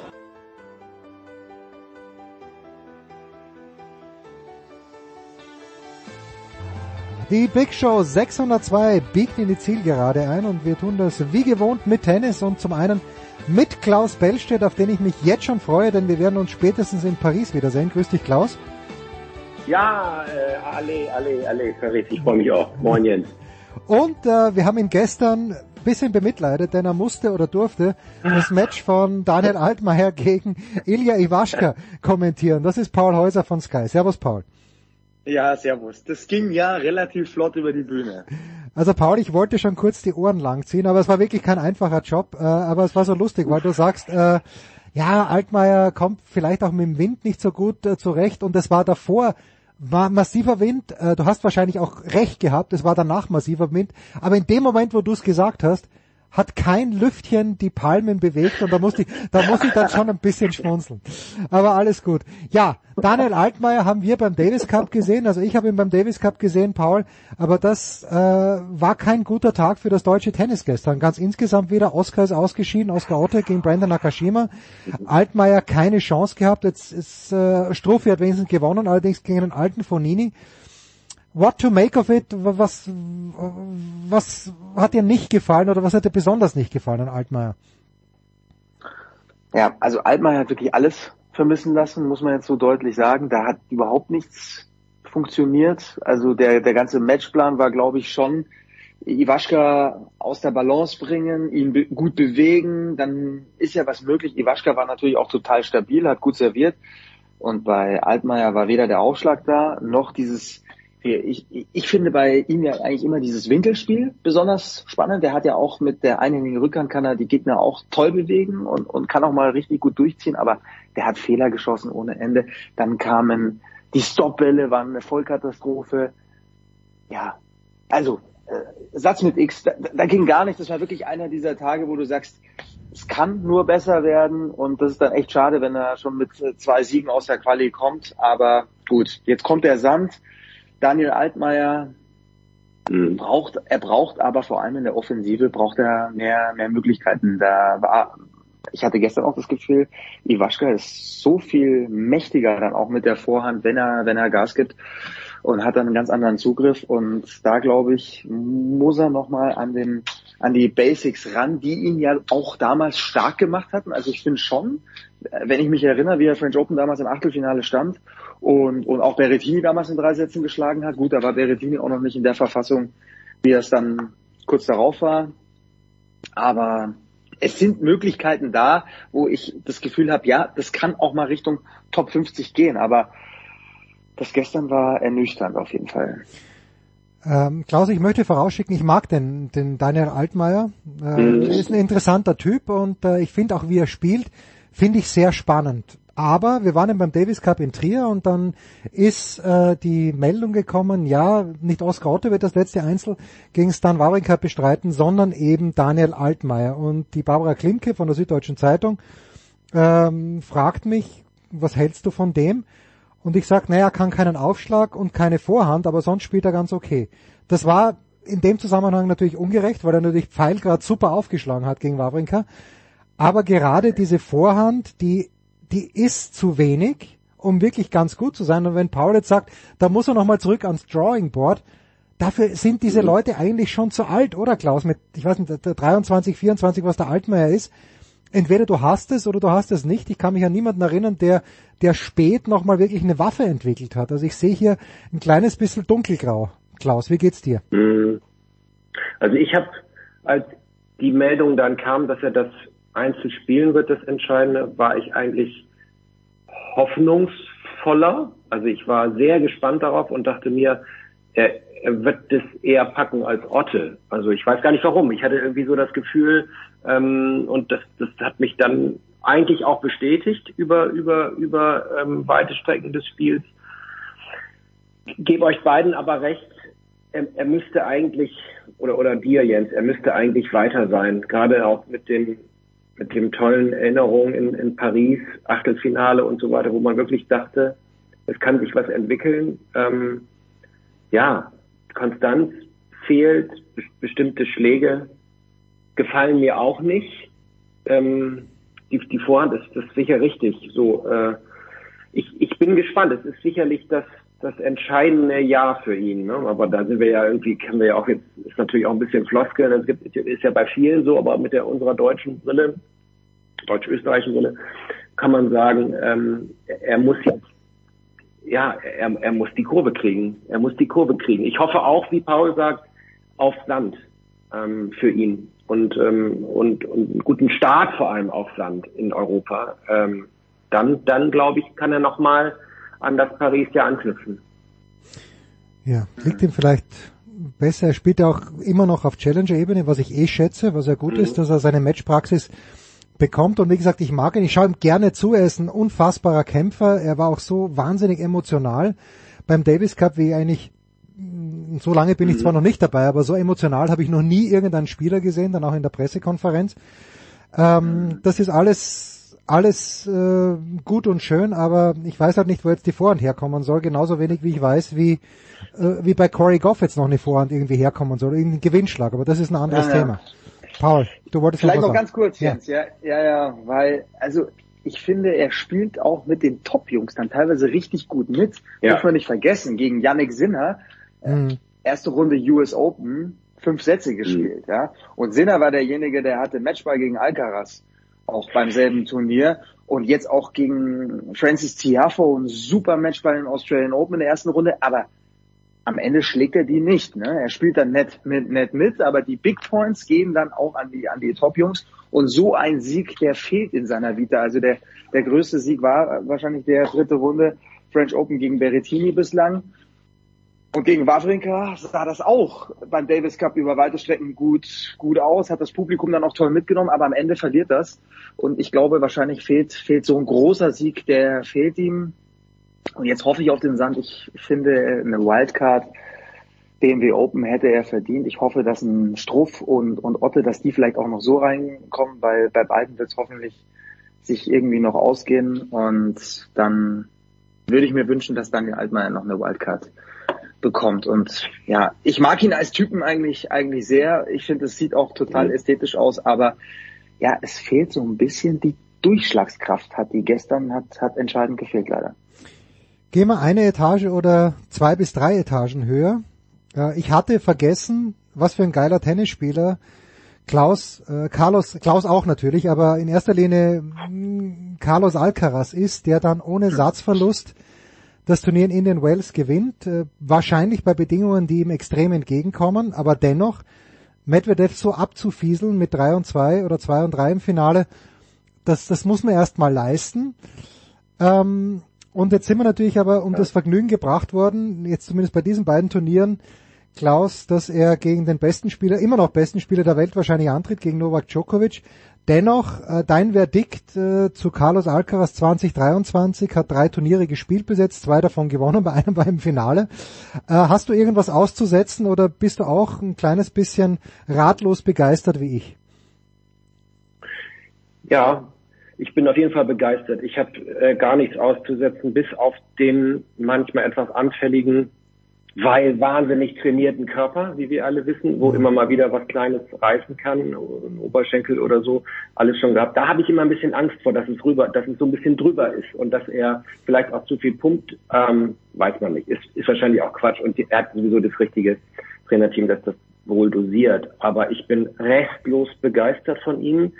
Ähm, körperlich sowieso ist er total weit für sein Alter, aber natürlich ist er einfach auch ein vollkommen kompletter Tennisspieler. Ähm, ich habe gerade, vielleicht ganz interessant, ich sitze gerade an einer langen Geschichte über ähm, und mit Sascha Zverev, habe ihn auch lange gesprochen in Indian Wells mhm. und habe ihn natürlich auch gefragt, ähm, was sind so aus, aus, aus seiner Sicht die, die drei, vier, fünf Spieler, die die nächsten fünf Jahre dominieren. Habe ich mich mal ein bisschen rausgetraut und habe dann ihn inkludiert, inkludiert sogar und sagte, alles klar, ganz ehrlich, Klaus, Alcaraz sehe ich ganz weit vorne, ganz allein vorne. Mhm. Ähm, dann hat er mal, zumal dann nochmal hat er dann allerdings gesagt, Djokovic bitte nicht vergessen, er sieht immer noch die 22 aus. Ähm, bitte jetzt nicht die Zitate klauen, weil das Ding noch nicht veröffentlicht ist, mhm. aber das kann ich ruhig mal sagen. Und ich finde, da muss ich gar nicht irgendwie meine Meinung drüber groß, groß kundtun, wenn, wenn ein Zverev sagt, Alcaraz ist auch von dieser nicht nur von der Generation, er ist ja in dieser Zwischengeneration Zverev, dann und dahinter eben äh, Alcaraz äh, und die Sinners und so sagt er, da ist er ganz weit vorne und es war brutal, wie er, ähm, wie er auf dem Tennisplatz agieren würde, auch ähm, wie schnell er sich auch äh, erholt nach Ballwechseln. Also es gibt ja Spieler, die, die nehmen sich dann auch Zeit, um sich zu, wieder zu regenerieren zwischen Ball, zwischen zwei Punkten. Das würde bei ihm total auffällig sein, dass er diese Zeit gar nicht groß braucht und trotzdem dermaßen ähm, dermaßen äh, erholt dann schon wieder und wach im Kopf und über das Netz schaut und all diese Dinge. Ähm, da sei er ähm, äh, eben laut Zverev äh, weit vorne, Zitat, so und das gebe ich jetzt einfach mal in die Runde. Natürlich, wir haben ähm, diese Problematik, dass Djokovic ähm, im Moment nicht spielen kann in den USA, aber wir werden es dann schon sehen in, in, in Paris und in Europa. Ähm, es, es wird, glaube ich, es wird das Jahr vielleicht der beiden von Djokovic nochmal und von Carlos Alcaraz bin ich mir ganz sicher, dass er, dass er äh, Turniere gewinnen wird, dass er auch lange Winning Streaks hat. Ähm, ja, also es ist ein unfassbarer Spieler. Ich glaube, Nadal hat gerade auch nochmal gesagt in einem Interview, ey, hört auf, den mit mir zu vergleichen. Ähm, äh, das, das, das, das, ziemt sich nicht so. Der ist so jung und wenn er mal 25 Grand Slams oh, dann ist mir das auch egal, dann freue ich mich einfach nur für ihn, für unser Land, also Spanien. Und äh, also Nadal weiß, glaube ich, auch ganz genau, was da so ranreicht. Also was mich alles sofort unterschrieben. Äh, bist du rübergeflogen extra wegen des Interviews oder hast du es äh, fernmündlich gemacht? Habe ich von hier gemacht. Habe ich habe ich von hier gemacht. Okay, hm, okay. Schwierig genug, aber. Naja, hm. gut, aber es ist, ist ja toll, dass du dass du dass du ein exklusives Interview gehabt ja. hast. Was ja. mich Paul halt fasziniert, ich habe es an anderer Stelle schon mal, ist diese Beinarbeit von Alcaraz. Wie der über den Platz schwebt, äh, der steht, der kann im Grunde genommen jeden Schlag, wenn er möchte, weil er sich so gut bewegt mit der Vorhand spielen. Macht er natürlich nicht, aber das ist so einzigartig gut. Das ist für mich vergleichbar im Grunde genommen nur mit Steffi Graf, die aber natürlich den Vorteil hatte, dass ihre Gegnerinnen nicht halb so schnell gespielt haben wie die Gegner von Alcaraz. Also das ist so faszinierend, wie Alcaraz über diesen Platz fliegt. Großartig. Ja. Ja, also ich freue mich jetzt schon richtig auf das Interview von Klaus ja, ja, mit Sascha. Bin ich, bin ich sehr, sehr gespannt. Ja, du bist, also, du bist der ja. größte Fanboy von Sascha. Es ist nicht zu ertragen, Paul. Wahnsinn. ich habe die Doku auch gesehen. Da wollte ich mit euch eigentlich auch drüber reden. Die habe ich nicht gesehen. Äh, bei, bei, RTL Plus lohnt sich, finde ich, ein schönes äh, Bild auch gezeichnet mhm. und es sind auch, es sind auch ein paar, ähm, ja, auch, auch die schwierigen Themen sind alle drin, ne? mit ähm, häusliche Gewaltvorwürfe und der Ausraster von Acapulco. Also das zu Sascha Zverev, ich finde die Doku sehr, sehr gelungen, auch wenn es natürlich ähm, im Fokus ist da die Familie, Serre vor allem und, und das, hat, das hat mir gut gefallen. Aber zurück zu Alcaraz. Und da finde ich, du musst ihn jetzt, er ist 19, er wird 20, man muss ihn aber jetzt schon, finde ich, es gibt nur die Möglichkeiten, so wie du es auch machst, Jens, mit den ganz Großen ihn zu vergleichen. Und da finde ich, ist er, Klaus hat es gesagt, er ist komplett und er ist auch kompletter, als es ein Rafael Nadal in diesem Jahr war. Bei Nadal erinnern wir uns, da war der Aufschlag eigentlich dazu da, um den Ball ins Spiel zu bringen. Und Alcaraz macht es noch viel cleverer und du siehst aber trotzdem enorme Möglichkeiten, wie er sich noch verbessern kann, wie er natürlich noch mehr, auch beim Aufschlag, äh, noch, noch mehr Power wahrscheinlich generieren kann über, über die Jahre. Er fliegt mhm. da nach vorne ans Netz, die Beinarbeit, es ist so explosiv, wahrscheinlich auch nochmal ein gutes Stück explosiver, als es damals bei Nadal war, bei dem ich finde am ehesten so von der von der Beinarbeit die Möglichkeit überall Vorhand zu spielen, das war bei Nadal schon auch ganz krass, finde ich. Das stimmt, und, ja. und na, eben, das muss man eben auch sagen. Und Nadal finde ich hat wahrscheinlich die Gegner auch damals schon auf Sand noch mehr dominiert, als es bislang Alcaraz geschafft hat. Ja, aber diese, äh, was was mich so fasziniert ist, wie komplett er ist, wie er es jetzt geschafft hat gegen einen Medvedev, der überhaupt keinen Plan hatte, äh, wie er es wie er es gegen Alcaraz, wie er ihn knacken könnte. Und da war wahrscheinlich die Taktik mit äh, sieben Meter hinter der Grundlinie retournieren die komplett falsche. Es gab ja auch nicht einen Breakball. Und wie, wie häufig Alcaraz da vorne am Netz den Punkt beenden konnte, mit Stops den Punkt beenden konnte. Also das war, das zeigt natürlich auch, was der für ein Spielintelligenz hat. Ja, Spielintelligenz für, für, für, eine Spielintelligenz hat. Ja. Und ich glaube, deswegen bin ich auch sehr gespannt auf das Interview äh, von Klaus mit Sascha, weil das haben sie alle äh, erkannt, dass, dass er vom Mindset her so stark ist, äh, dass er dieses Punkt-für-Punkt-Spiel äh, perfekt beherrscht, dass er da von Juan Carlos Ferrero auch natürlich hervorragend ausgebildet worden ist, aber dass das einfach, dass das ein ganz eine ganz besondere Tennispersönlichkeit ist, Alcaraz, und diese Spielintelligenz hat. Und da mit 19 Jahren eigentlich, er hat ja viel mehr Möglichkeiten im Vergleich jetzt auch zu Sascha Zverev, die Punkte zu beenden, Lösungen zu finden auf dem Court, ist ihm, ist ihm da eigentlich, ja, ist ihm, ist ihm da so ein bisschen über. Und das wird die Krux werden für einen Tsitsipas, für einen Zverev, aber auch Auger Aliassim und Sinner, die hat er jetzt, mhm. das könnten die großen Gegenspieler werden, die hat er da jetzt in Indian West locker glatt in zwei Sätzen da auch weggebügelt.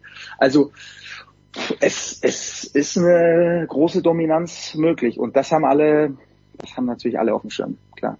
Aber es wird keine schlechte Dominanz werden, weil man schaut ihm einfach Weil es Spaß macht, ja. ja weil es so faszinierend ist. Ja, es ist faszinierend. So grandios ist, ja genau. Ja, und ich finde das faszinierend auch, Klaus, du weißt nicht, was kommt als nächstes.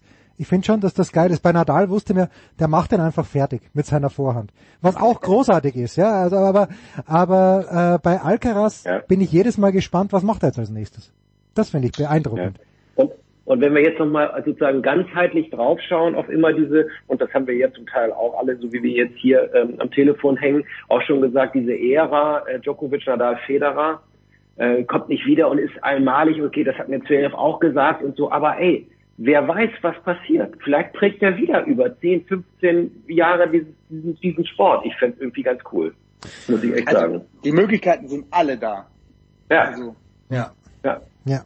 Gut, und das äh, hat aber bei Federer auch ein Zeitl gedauert und dann sind die anderen kleines bisschen später dazugekommen, die wollen wir nicht vergessen. Ich danke euch beiden sehr, das war's, die Big Show 602. Paul treffe ich spätestens äh, bei den BMW Open wieder. Mit mir spielt er leider nicht Pedal Tennis, weil wenn Antonio Whisky Mit mir auch nicht. Ja, es ist wahr, ja. das ist verrückt, Klaus. Also wir sind, ja. äh, wir, äh, wir, sind einfach nicht, wir sind einfach nicht Top Shelf, aber das ist okay. Das ist okay. Der Paul ist jung, der hat noch Optionen. Ey, was du hier erzählst, Fanboys wäre okay, kann man ja noch gelten lassen, aber trotzdem immer kritisch bleiben, ja. Aber mit dir Pedal spielen, da habe ich richtig Bock drauf. Und okay, Klaus gut. auch, sowieso. Also, das gut. kann ich so nicht gehen, durchgehen lassen. Nee. Das war's, die Big Show 602. Danke Burschen. Nächste Woche gibt's die nächste. Das war die Big Show auf sportradio360.de. Folgen Sie uns auf Twitter, klicken Sie den Gefällt mir-Button auf unserer Facebook-Seite und abonnieren Sie uns via RSS-Feed oder auf iTunes. Die nächste Ausgabe der Big Show gibt es am kommenden Donnerstag. Bis dahin sollten Sie die Zeit nutzen und die weiteren Angebote auf sportradio360.de wahrnehmen. Play Ball! Da ist gar nichts toll!